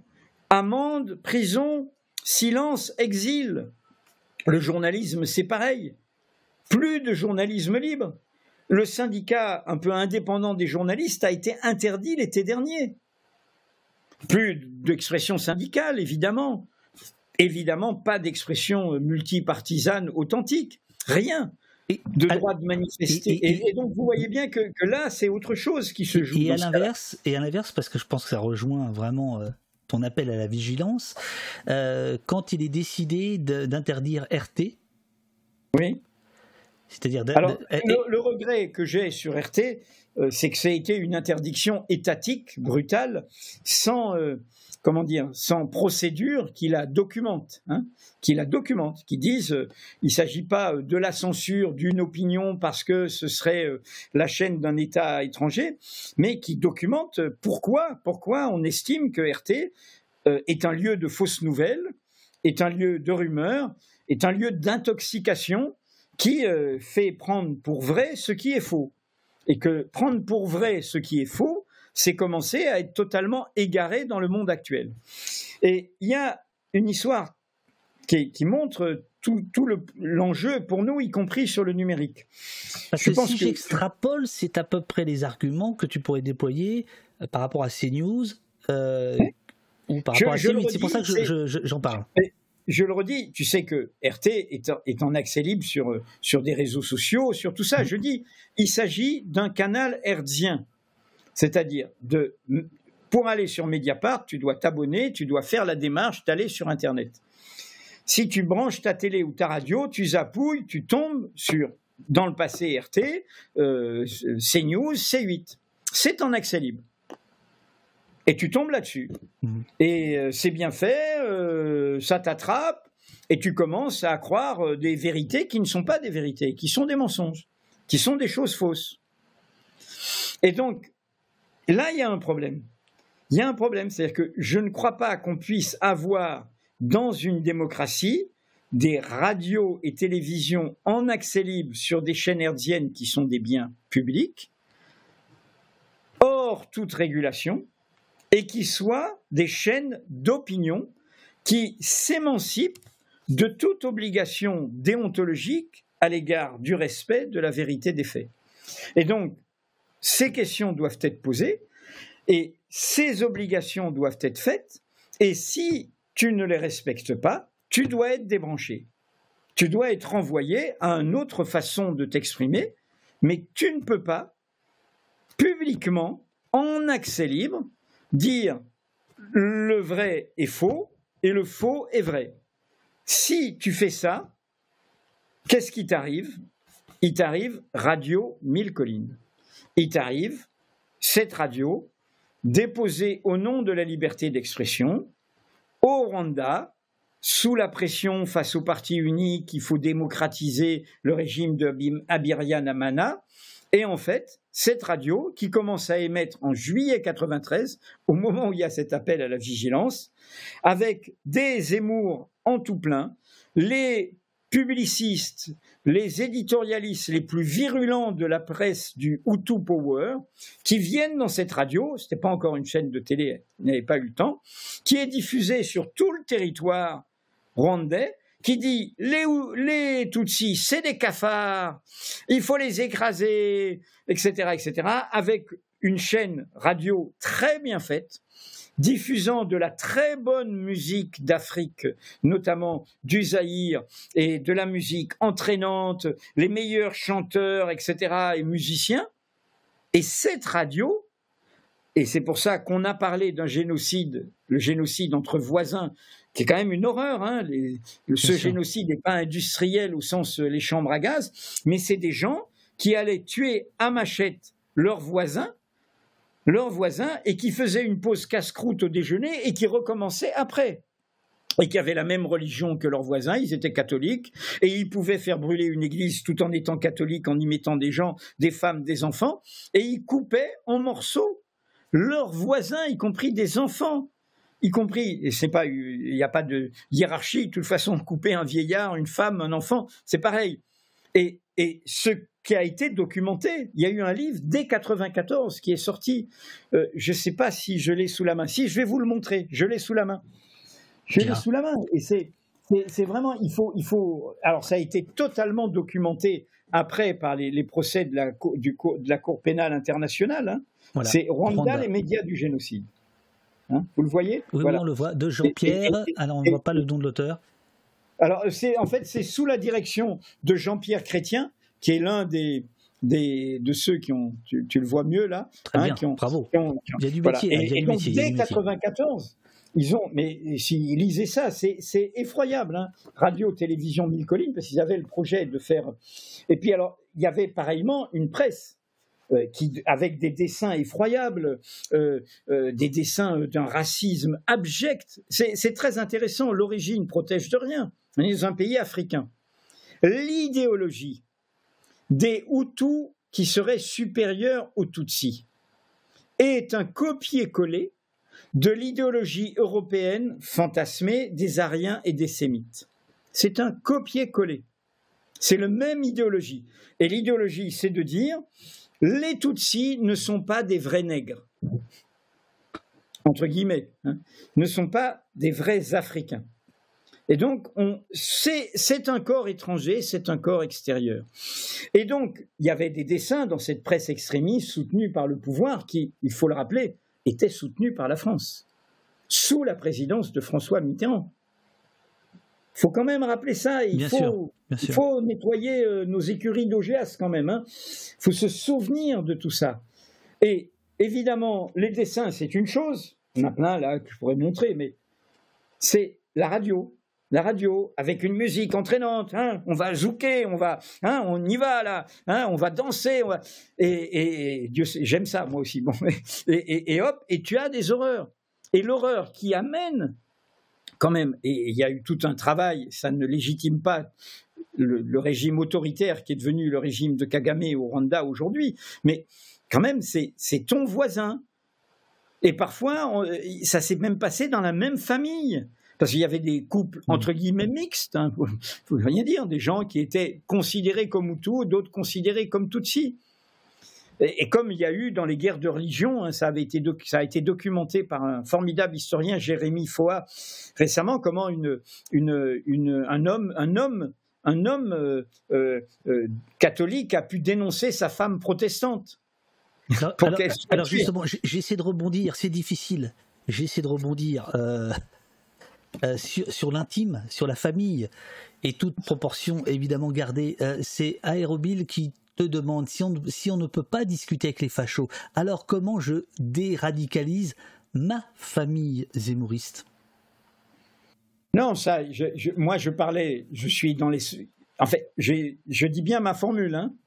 les idées d'extrême droite, on ne les débat pas, on les combat. Oui. Ça ne veut pas dire que si je me retrouve, moi, avec euh, ne sait-on jamais, un cousin ou une cousine ou euh, une parentèle quelconque qui défend ses idées, je ne vais pas essayer, euh, essayer de le, de le convaincre. Le problème, et nous le savons tous dans nos familles, c'est justement quand tu discutes souvent avec des gens comme ça, pas seulement des familles, même dans l'espace public, tu te mmh. retrouves avec des gens qui te disent Ah, mais j'ai vu telle vidéo, ah, mais j'ai regardé ceci, j'ai regardé cela on en revient à la qualité du débat public, la qualité de l'espace public. Et c'est là où je mets en cause la passivité de nos gouvernants, de tous nos gouvernants. Leur passivité, regardez la question de la liberté de l'information dans notre pays, euh, de la concentration des médias, euh, du soutien à l'indépendance des médias. Vous entendez des choses? Vous entendez des modes d'action? Vous entendez des propositions? Euh, c'est des pétitions de principe parfois au moment de campagne électorale, mmh. mais il y a très très peu de choses. Il y a, très, il y a même pratiquement pas de choses. Et, on a un paysage médiatique qui est unique. Hein. Il est beaucoup moins pluraliste que le paysage italien, que le paysage espagnol, que le paysage allemand, que le paysage britannique ou le paysage américain. Sans déconner. Hein. Et, je, dis ça vraiment. Nous, on a une concentration médiatique par les mêmes gens, les mêmes intérêts, qui est sans équivalent dans le monde dit des puissances euh, développées euh, économiquement et qui se prétendent des grandes démocraties. Et donc là, il y a un vrai, il y a un vrai souci français. Donc évidemment que euh, il faut il faut essayer, mais parfois quand, quand quand des choses sont dites, y compris dans une famille qui sont insupportables, euh, ou quand des, choses sont assumées qui sont insupportables, il faut parfois même rompre avec sa famille. Hein. Edoui, euh, ta cascade pour aller chercher un livre a été particulièrement appréciée. Donc, euh, d'autres te demandent y a-t-il d'autres livres sur la montée de l'extrême droite qui font référence? Alors, j'ai mis à la fin du livre, alors il y a, à la fin du livre, j'ai mis un truc qui s'appelle Pour poursuivre, avec euh, une bibliographie, et je voulais vous dire, c'est comme un, petit fantôme. Euh, la chef de fabrication euh, des éditions La Découverte est venue me voir pour présenter ses excuses parce qu'il y a eu un accident de l'imprimeur que je trouve Magnifique. Et c'est pour ça, précipitez-vous sur euh, la première édition, s'il y en a d'autres. Oh, Il se trouve que l'accident fait qu'il y a 20 pages. C'est ça. pour prendre des notes. C'était pas voulu, mais je trouve ça très bien. C'est-à-dire que voilà, vous pouvez euh, vous-même euh, prolonger ça et, et, et... Eh alors il y a, y a plusieurs livres que je. Tu ne crois pas que ce serait plutôt l'inverse qu'on devrait écrire tous les livres qui ont triomphé du fascisme? Parce que si on peut encore rajouter des livres sur la montée du fascisme. Oui. Non, enfin, je ne sais pas, chacun fait comme il veut de, ses pages blanches, mais. Il y a des livres que je recommande beaucoup dans les livres récents. C'est vraiment euh, euh, le travail de cet historien que j'ai cité tout à l'heure. Hein. Vous voyez, j'avais pas prévu. Il se trouve que, que c'était sur mon. J'ai pas encore fait le ménage parce que j'ai fait ça assez vite. J'ai fait ça assez vite. Donc c'est Johan Chapoutot. Voilà. La loi du sang. Vous voyez là oui, La loi du sang, c'est vraiment, euh, je vous dis là, euh, c'est le sous-titre du livre, c'est, vous voyez, c'est, j'essaye de vous le montrer, voilà, pense, euh, c'est penser et agir en Asie. Vous voyez, c'est au cœur de notre sujet. Devant l'ampleur et le caractère inédit des crimes nazis, les historiens butent sur la causalité profonde qui reste obscure. Et il dit, ces comportements monstrueux s'appuient pourtant sur des fondements normatifs et un argumentaire juridique qu'il faut prendre au sérieux. Donc lui, il a pris au sérieux la littérature ordinaire, administrative, propagandiste du nazisme pour montrer ça. Et, l'autre livre qu'il a écrit, c'est La révolution culturelle nazie, hein, et, qui, montre bon, ben, cette idée euh, euh, euh, qui, rejoint ce que j'ai dit sur le darwinisme social, parce que pour les nazis, la culture était à l'origine la simple transcription de la nature. Et donc, dans la nature, l'idée qu'il y a une sélection naturelle, qu'il y, a, des réalités plus fortes que d'autres, et, évidemment ça. Et puis, il a fait un truc plus enfin, plus, manuel, qui s'appelle Comprendre le nazisme. Euh, je n'ai aucun conflit d'intérêt, euh, je ne connais pas personnellement Monsieur Chapoutot, mais je vous recommande ça. c'est, Et puis il y a d'autres livres. Il y a un livre là, je ne l'ai pas sur ma table, euh, qui est un livre de Enzo Traverso, que, qui, est, un historien que, que je conseille beaucoup sur toutes ces questions-là, qui est euh, euh, La violence nazie, une généalogie européenne, qui monte comme ça. Et puis, pour ceux qui s'intéressent aux questions de débat sur le journalisme, je vous recommande, mais alors, vous voyez, il est pas mal euh, travaillé celui-là. Oui, oui. D'ailleurs, d'ailleurs, il est cité dans. Il est cité là-dedans. Voilà, c'est un, recueil d'essais de la philosophe Anna Arendt qui avait fait euh, les origines du totalitarisme. Et là-dedans, il y a un essai que je considère comme euh, le, manifeste philosophique du journalisme, qui s'appelle il était paru dans le. Alors, un peu plus ouais. Voilà, voilà. Ah, un peu plus bas. Voilà. Voilà. Ici, voilà, vérité et politique. Vérité et politique. Que tu cites dans ton livre. Voilà, elle l'avait fait paraître dans le New Yorker en 67, Truth and Politics en anglais. Et en fait, son propos, qui est très promonitoire par rapport à tout ce que nous vivons, y compris euh, d'entre la libération de l'opinion dans le cadre du numérique. Elle dit au fond, il y a deux types de vérités euh, dans, que produit l'esprit humain. Il y a euh, les vérités d'opinion. Il y en a des très raisonnables. Je raisonne, je déduis et, je, construis une conviction. Et il y en a des très folles, très dangereuses, très déraisonnables. Elle dit ces vérités-là, les vérités d'opinion, ne sont pas menacées. Euh, le cerveau humain en créera toujours des milliers, vérités euh, euh, de savoir, de connaissances, d'identité, de point de vue, de préjugés, de ma vérité, ma vérité. Elle dit il y a d'autres vérités qui, elles, sont beaucoup plus rares, beaucoup plus fragiles et qui sont beaucoup plus essentielles que ces vérités d'opinion.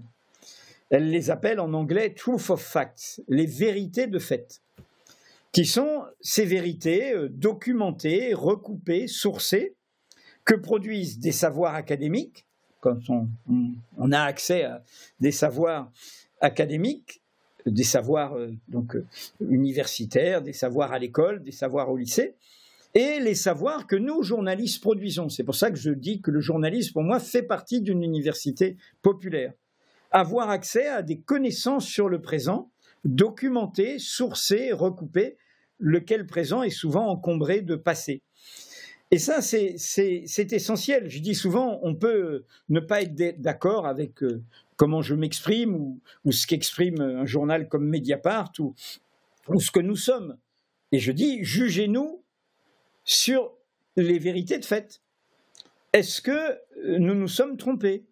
Même si ces vérités vous dérangent. Ce qui, est étonnant là, c'est la, question crash test, c'est que les références qui te sont les plus importantes, comme celle-ci, que tu viens de donner au bout de trois heures de conversation, en fait, tu as réussi toutes à les placer dans l'adversité, on peut le dire comme ça, avec Finkelkraut en une heure.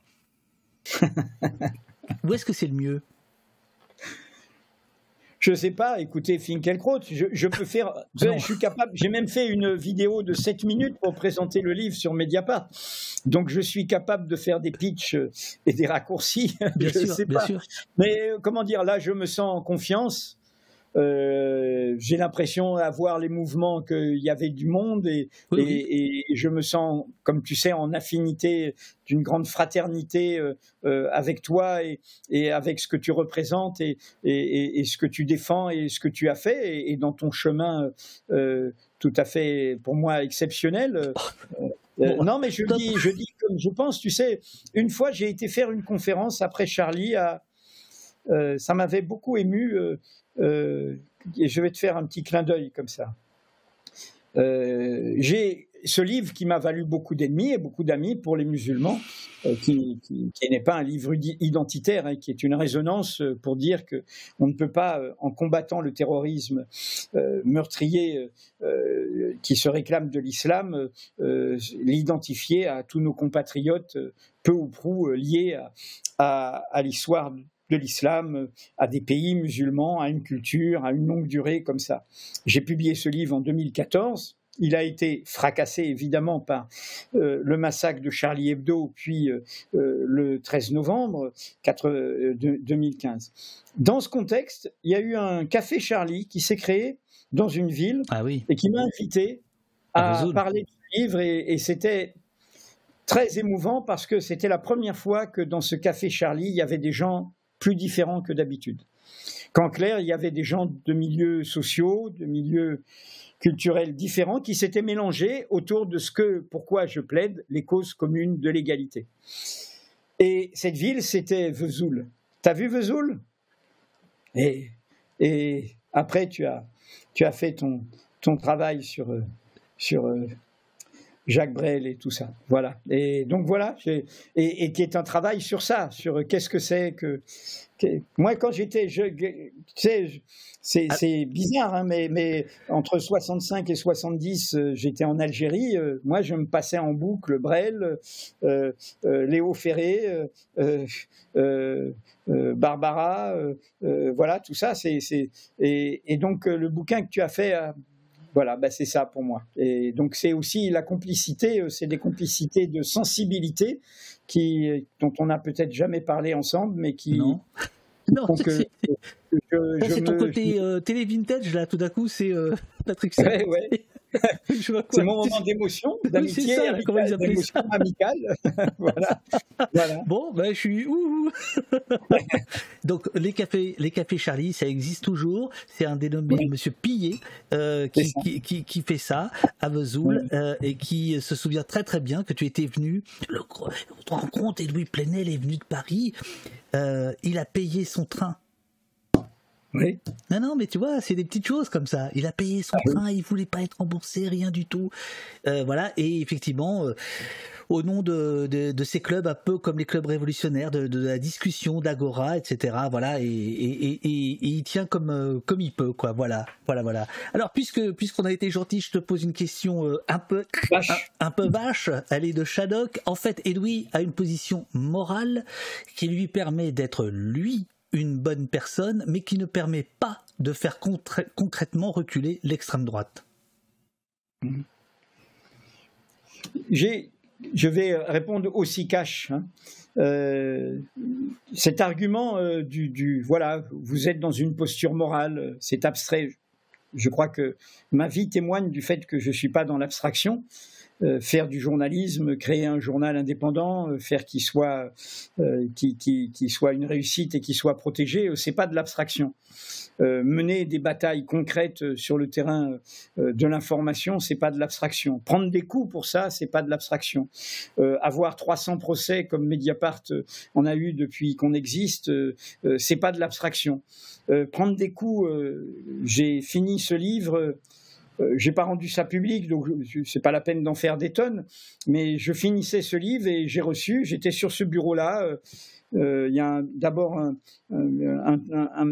coup de fil Telegram, donc je connais connaissais pas cette personne Telegram, je le prends pas.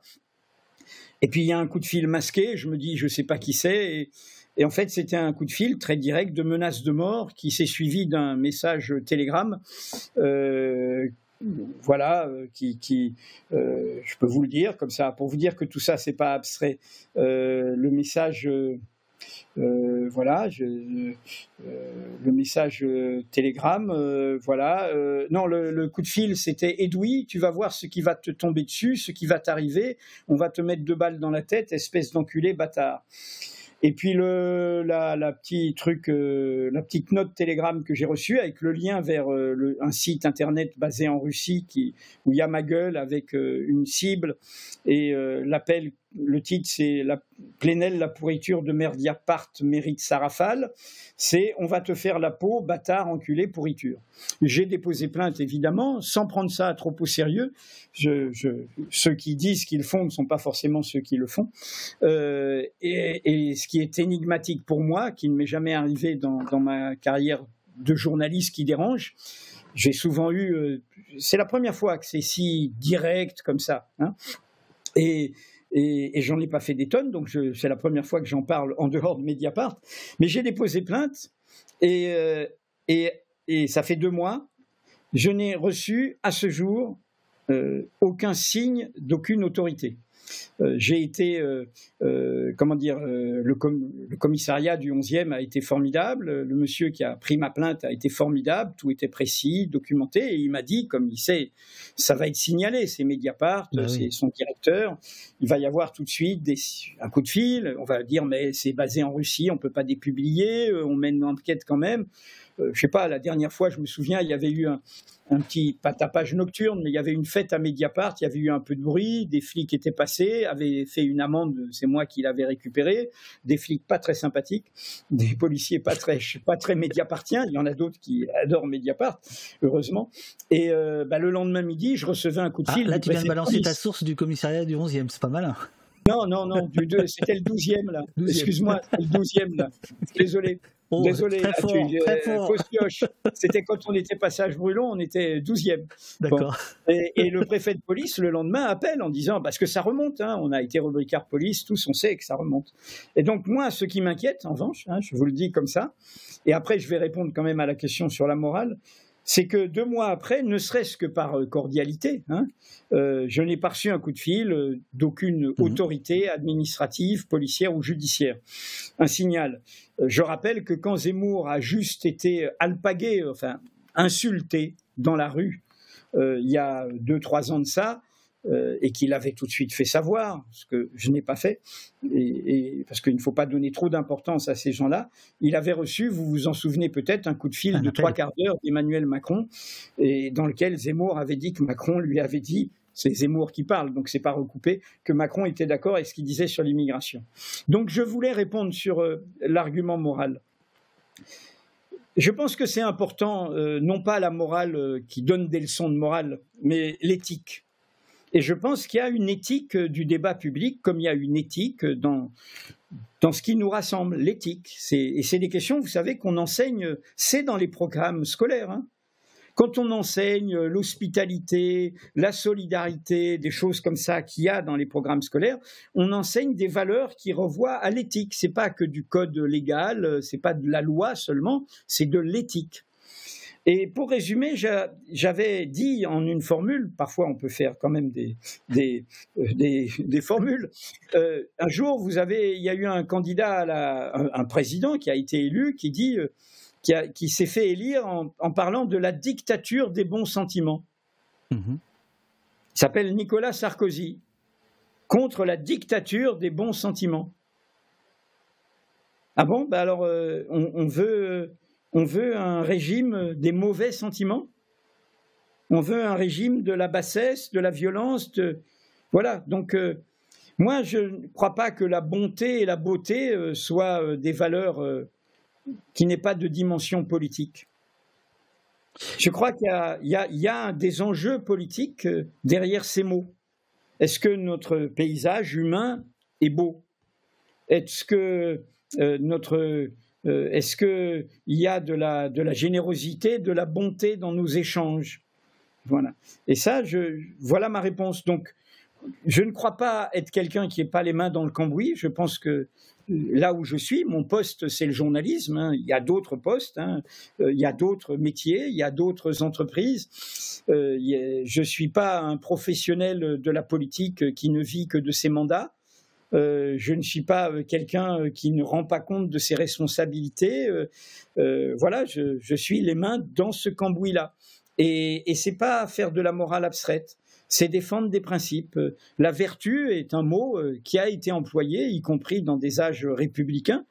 Et comme vous voyez, souvent nos adversaires, pour nous diaboliser, disent voilà, c'est le, le, moment de la dictature de la vertu, hein, c'est le moment du comité de salut public, c'est comme ça qu'ils nous désignent pour eux-mêmes euh, dire qu'ils ont le droit de ne pas être vertueux. Ils ont le droit de, de, euh, de dominer et de violer. Ils ont le droit euh, d'exploiter et de s'enrichir indûment. Ils ont le droit de blesser et de violenter au nom de l'origine. Ils ont droit de se laisser aller. Vous savez, c'est une phrase d'Albert Camus dans un livre posthume, Le premier homme, une phrase de son père. Un homme, ça s'empêche. Un homme, ça s'empêche. C'est ça la responsabilité de notre liberté. C'est qu'on n'a pas tous les droits. Ne serait-ce que tous les droits au nom d'une cause qu'on prétendrait être juste. C'est bien ça la leçon de ce qui est arrivé comme malheur dans le camp de la gauche au siècle dernier. On n'a pas tous les droits. J'avais d'autres questions, mais on va arrêter là, c'est bien c'est vintage, c'est bien. je rigole, je rigole. Non, il y, en avait peut-être une toute dernière, même si on va dire que la vraie fin c'est celle-là, celle que tu viens de faire, parce que j'aimerais beaucoup avoir ton point de vue. C'est Pimico qui te pose la question. Euh, elle traverse ton livre puisque tu reviens beaucoup sur cet épisode un peu oublié dans les années 90 des Rouges Bruns. L'extrême droite, écrit Pimico, nous prend des militants d'extrême gauche à cause d'un confusionnisme très présent en France comment endiguer ce phénomène. Alors si tu es ah. fatigué et que tu me dis bon c'est bon ça fait trois heures et demie que je suis là il est midi on peut ah euh, je peux te réinviter tu vois ou sinon ah non mais parce que c'est important avec un confrère du Monde à l'époque, Olivier Biffaut. C'est moi qui avais fait cette enquête sur les rouges bruns, dont le laboratoire était l'idiot international, euh, et où euh, toutes sortes de gens participaient avec ce, ce, personnage fou de lui-même qui était Jean Edernalier, euh, et, qui était prêt à toutes les dérives, et, qui avait accompagné tout, tout, le, tout le, monde de la gauche d'avant la victoire de François Mitterrand, avant de se retourner contre François Mitterrand. Mais euh, derrière, il y avait euh, toutes sortes de milieux que je rappelle. Et, c'est aussi une scène primitive. Hein. On retrouve euh, le cofondateur du Parti national bolchevique en Russie avec Alexandre Douguin, qui est l'un des idéologues qui accompagne euh, l'idéologie du pouvoir poutinien, euh, qui a échappé à un attentat, et c'est sa fille qui est morte, et qui est l'homme de la nouvelle droite euh, à Moscou, avec la revue Éléments, et, qui avait fait ce parti avec Édouard Limonov, personnage tumultueux de la scène intellectuelle ou littéraire française, puis moscovite, qui est décédé depuis, et qui allait faire le, coup, le coup, de feu avec, contre les musulmans Bosnie, contre contre, voilà, contre tout ce qui était euh, l'extériorité. C'est à l'époque leur discours, c'était euh, la première guerre mondiale, la troisième guerre mondiale commence ici. C'est la guerre contre l'islam, hein, contre les musulmans. Hein. Et on est qu'en 93, il n'y a pas le terrorisme islamiste. Euh, il y, a, il y a, au contraire, ce qui va donner le terrorisme islamiste, c'est le, le coin occidental soutenait en Afghanistan avec dans le cadre de, de, de évidemment l'autre l'autre, l'autre camp ayant lui-même commis euh, l'erreur, qui est l'invasion soviétique et l'occupation soviétique de l'Afghanistan. Donc, euh, euh, cette confusion, elle est de, très longue durée. D'ailleurs, il y a un, intellectuel, Philippe Corcuff, qui a fait un livre là-dessus, qui s'appelle la, Grande Confusion. Hein. Moi, ma réponse, c'est comment on fait? Ben, Autour de vous, nous-mêmes, c'est notre responsabilité, informer, informer, penser contre nous-mêmes, c'est ça le métier. Hein. c'est raconter, raconter, ne pas croire que la réalité, elle est déjà dans un cadre qu'on connaît. Il y a de l'inattendu, il y a de l'imprévu. C'est pour ça que quand il y a, quand il y a eu l'invasion de l'Ukraine, j'ai dit et j'ai développé, j'en ai même fait aussi un autre livre l'année dernière, qu'il y avait de l'inattendu qu'on n'a pas vu venir, un nouvel impérialisme. Euh, né euh, enfant monstrueux du tsarisme grand russe, de, de l'imposture stalinienne et du capitalisme le plus sauvage, voire le plus mafieux. Donc il y a de l'inattendu, il y a de l'inédit, qu'en l'occurrence une bonne partie de la gauche n'a pas vu venir. Donc il ne s'agit pas de se lamenter, il faut le documenter, le raconter, le montrer. Mais c'est clair que les idéologies dont nous parlons, elles marchent à la confusion et elles marchent au fantasme au point de rendre des gens cultivés, civilisés, diplômés, euh, informés normalement, qu'ils croient des balivernes, qu'ils deviennent au point de devenir indifférents au crime, indifférents au crime. Et je raconte une scène dans le livre. Je voudrais, finalement, du coup, je. tu boucles. mais tu boucles, c'est bien. non, mais c'est une scène qui montre ce que, ce que disait Vernon, ce que disait euh, ce que disait. Comment on s'habitue, comment on accepte, comment. Voilà. On est en 38. Il vient d'avoir euh, les accords de Munich, où euh, les démocraties européennes le nazisme, à ce stade, n'a pas fait de mal à l'Europe. Il a juste fait un petit bout en Tchécoslovaquie, mais euh, autrement, il a fait du mal au peuple allemand. Il ne s'est pas projeté sur l'Europe. Il a des ambassades, il y a, tout le monde a des échanges. Et donc les accords de Munich, euh, Daladier, la Troisième République, accepte lâchement, ne voit pas le danger du nazisme, ne voit pas qu'il est en train de s'armer et qu'il va, devenir un impérialisme colonial de domination sur l'Europe. Et donc, Ribbentrop, nazi, ministre des Affaires étrangères, vient à Paris. Visite officielle, hein, les petits plats dans les grands. Il est reçu par euh, M. Bonnet, euh, un, ministre des Affaires étrangères de la Troisième République, euh, radical socialiste. Il va ensuite voter les pleins pouvoirs à Pétain. Il va pas trop se faire remarquer sous l'occupation. Du coup, il va pas être inquiété et il va mourir dans son lit après être redevenu parlementaire. Plutôt gauche du centre ou centre gauche, centre droit, au milieu, quoi. Voilà. Bon. Et il y a un, des entretiens officiels avec un déjeuner. Petite parenthèse, Ribbentrop demande que les ministres juifs ne soient pas présents au déjeuner. Et donc, euh, euh, Jean Zay et, euh, comment il s'appelle, l'autre l'autre ministre qui a été exécuté par la ministre, tout d'un coup j'ai un trou. je, crois que tu les cites, Mandel. Mandel, voilà. Oui, c'est ça. Georges Mandel, ministre des colonies, et Jean Zay, ministre de l'Éducation nationale, sont, écartés. oui, parce que juifs sont écartés du repas officiel. Donc on accepte dans la, ce truc. Voilà. Bon. Et là, il y a les entretiens officiels. Et c'est Anna Arendt qui a levé ce lièvre dans ses origines du totalitarisme. Elle a retrouvé ça. Le bonnet dit à Ribbentrop, je suis d'accord avec vous. On a trop d'étrangers. Alors, en l'occurrence, l'immigration sur laquelle il fantasmait, c'est l'immigration juive d'Europe centrale. Les juifs étrangers. Hein. les juifs qui viennent des shtetl d'Europe centrale, qui essayent de, de, fuir les pogroms, euh, la persécution, etc. Et le ministre républicain français dit au ministre nazi, je suis d'accord, il y en a trop. Et du coup, il y a peut-être une idée. Et c'est le ministre français qui met dans le cerveau du nazi l'idée suivante. Ben, on pourrait les expulser. Et on a une grande île, nous, la France, Madagascar. On pourrait les envoyer à Madagascar. C'est la traduction hein, du grand remplacement d'aujourd'hui. Hein. Ils appellent ça la remigration. C'est-à-dire, on va les demander de partir, de s'effacer, donc de partir. Ce qu'on ne sait pas, c'est que deux ans après, à l'été 40, la France est occupée par les nazis avec la collaboration du pouvoir de Vichy. Que fait l'Office central du Reich de sécurité? Il étudie et c'est connu comme ça, un plan Madagascar. Il étudie euh, combien, de population, combien de bateaux, le temps que ça prend, euh, puisqu'on occupe la France, donc on contrôle par Vichy euh, son île, et peut-être qu'on pourrait faire ça.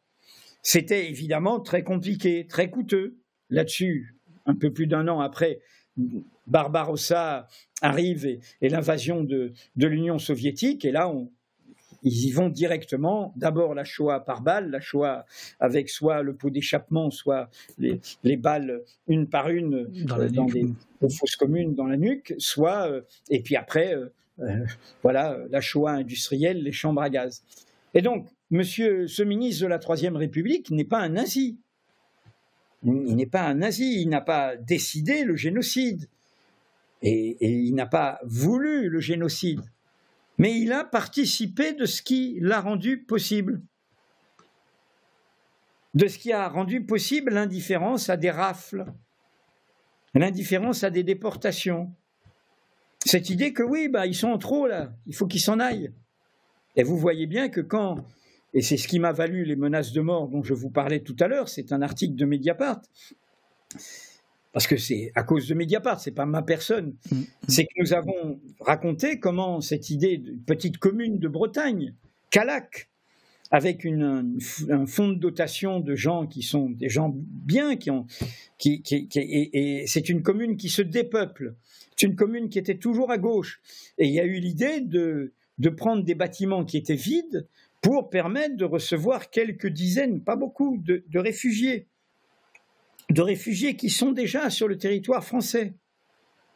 Et ces gens, avec l'idéologie du grand remplacement et le passage par Zemmour à l'action directe, c'est-à-dire on y va, on est sur le terrain, on est sur la ville, on est dans la rue, on fait des manifestations pour faire renoncer à ce projet. Et ils y sont arrivés. Et nous, on a raconté ça. On a raconté ça. On a, et c'est par l'avoir raconté que je me suis retrouvé euh, euh, menacé de mort par cet anonyme qui, qui, a ce site. Alors, je précise, le site n'est pas seulement baptisé en Russie, le site est totalement pro-Poutine. Hein. Euh, c'est un site qui, qui est du côté des terroristes du grand remplacement. Euh, enfin, c'est quand même un peu fou que ce site, qui est un appel au meurtre, pas seulement contre moi, à plein d'autres, euh, soit toujours. bon, si on a un VPN, hein, puisque les opérateurs le, le, quand même le, le cachent, mais si on a un VPN, ce site est, est en accès libre. Et c'est comme d'autres, hein, et c'est inadmissible. Et, c'est et, c'est un c'est un les démocraties doivent se défendre. On ne peut pas considérer que, surtout face au numérique où il y a toutes sortes de possibilités, le premier site qui nous met en cause et qui donne donne ces, euh, euh, ces, menaces de mort euh, que j'ai reçues, dont je ne vais pas donner le, nom pour pas lui faire de, de, publicité, et aussi basé en Russie, mais quand même, comme lui, il a une plus grande visibilité, il a un directeur de publication, et le directeur de publication est basé à Saint-Jean d'Acre en Israël. Donc on a un site facho français pro-Poutine avec l'extrême droite israélienne et tout ça se retient et, la même qui, appelle à, pour, l'extrême droite. Hein. je ne parle pas euh, du peuple israélien qui au contraire proteste. Je parle de l'extrême droite israélienne fasciste. Elle existe aussi qui appelle à lyncher les Palestiniens et donc euh, et, qui a en, parallèle euh, d'autres formes d'extrême droite au sein des Palestiniens quand il y a évidemment des forces politiques radicales intolérantes du côté de l'islam. Elles existent aussi. Et donc euh, voilà, c'est la, euh, la, la, mise en garde, c'est vraiment cela, c'est que euh, on doit on doit pas laisser s'ébattre des monstres dans l'espace public et on doit nous-mêmes faire en sorte que que l'espace public ait, de la tenue, de la tenue. Merci Edoui, c'était comme toujours passionnant. Ah, tu regardes l'heure, tu vois, ça fait 3 heures, 3, heures, oui, là il est midi 15. 3h15. 3h15. 3h15. Mais c'est chouette, non? Ah, c'est adorable. Bon, et, si vous pouvez vous emparer de ce livre pour en faire une arme euh, pacifique, c'est bien. Merci beaucoup Edoui, à très bientôt. Bonne, euh, bon live ce soir, donc à 19h. Ce sera sur la chaîne Twitch de Mediapart ou pas? Oui, sur toutes les chaines de Mediapart. Ah oui, parce Possible et imaginable. La, la de Mediapart, c'est quelque chose quand même. Bon. Bon, là, je, je, remets, je, remets, pas, je, remets pas un jeton dans la machine. À bientôt. Allez, Bonne soirée. Bye Merci, Louis. Merci pour le bouquin. Merci pour ta venue. À très bientôt. À, très bientôt. Moi, je, reste, je reste avec les, les gens du, du, du, du chat. Merci beaucoup. À bientôt. À bientôt.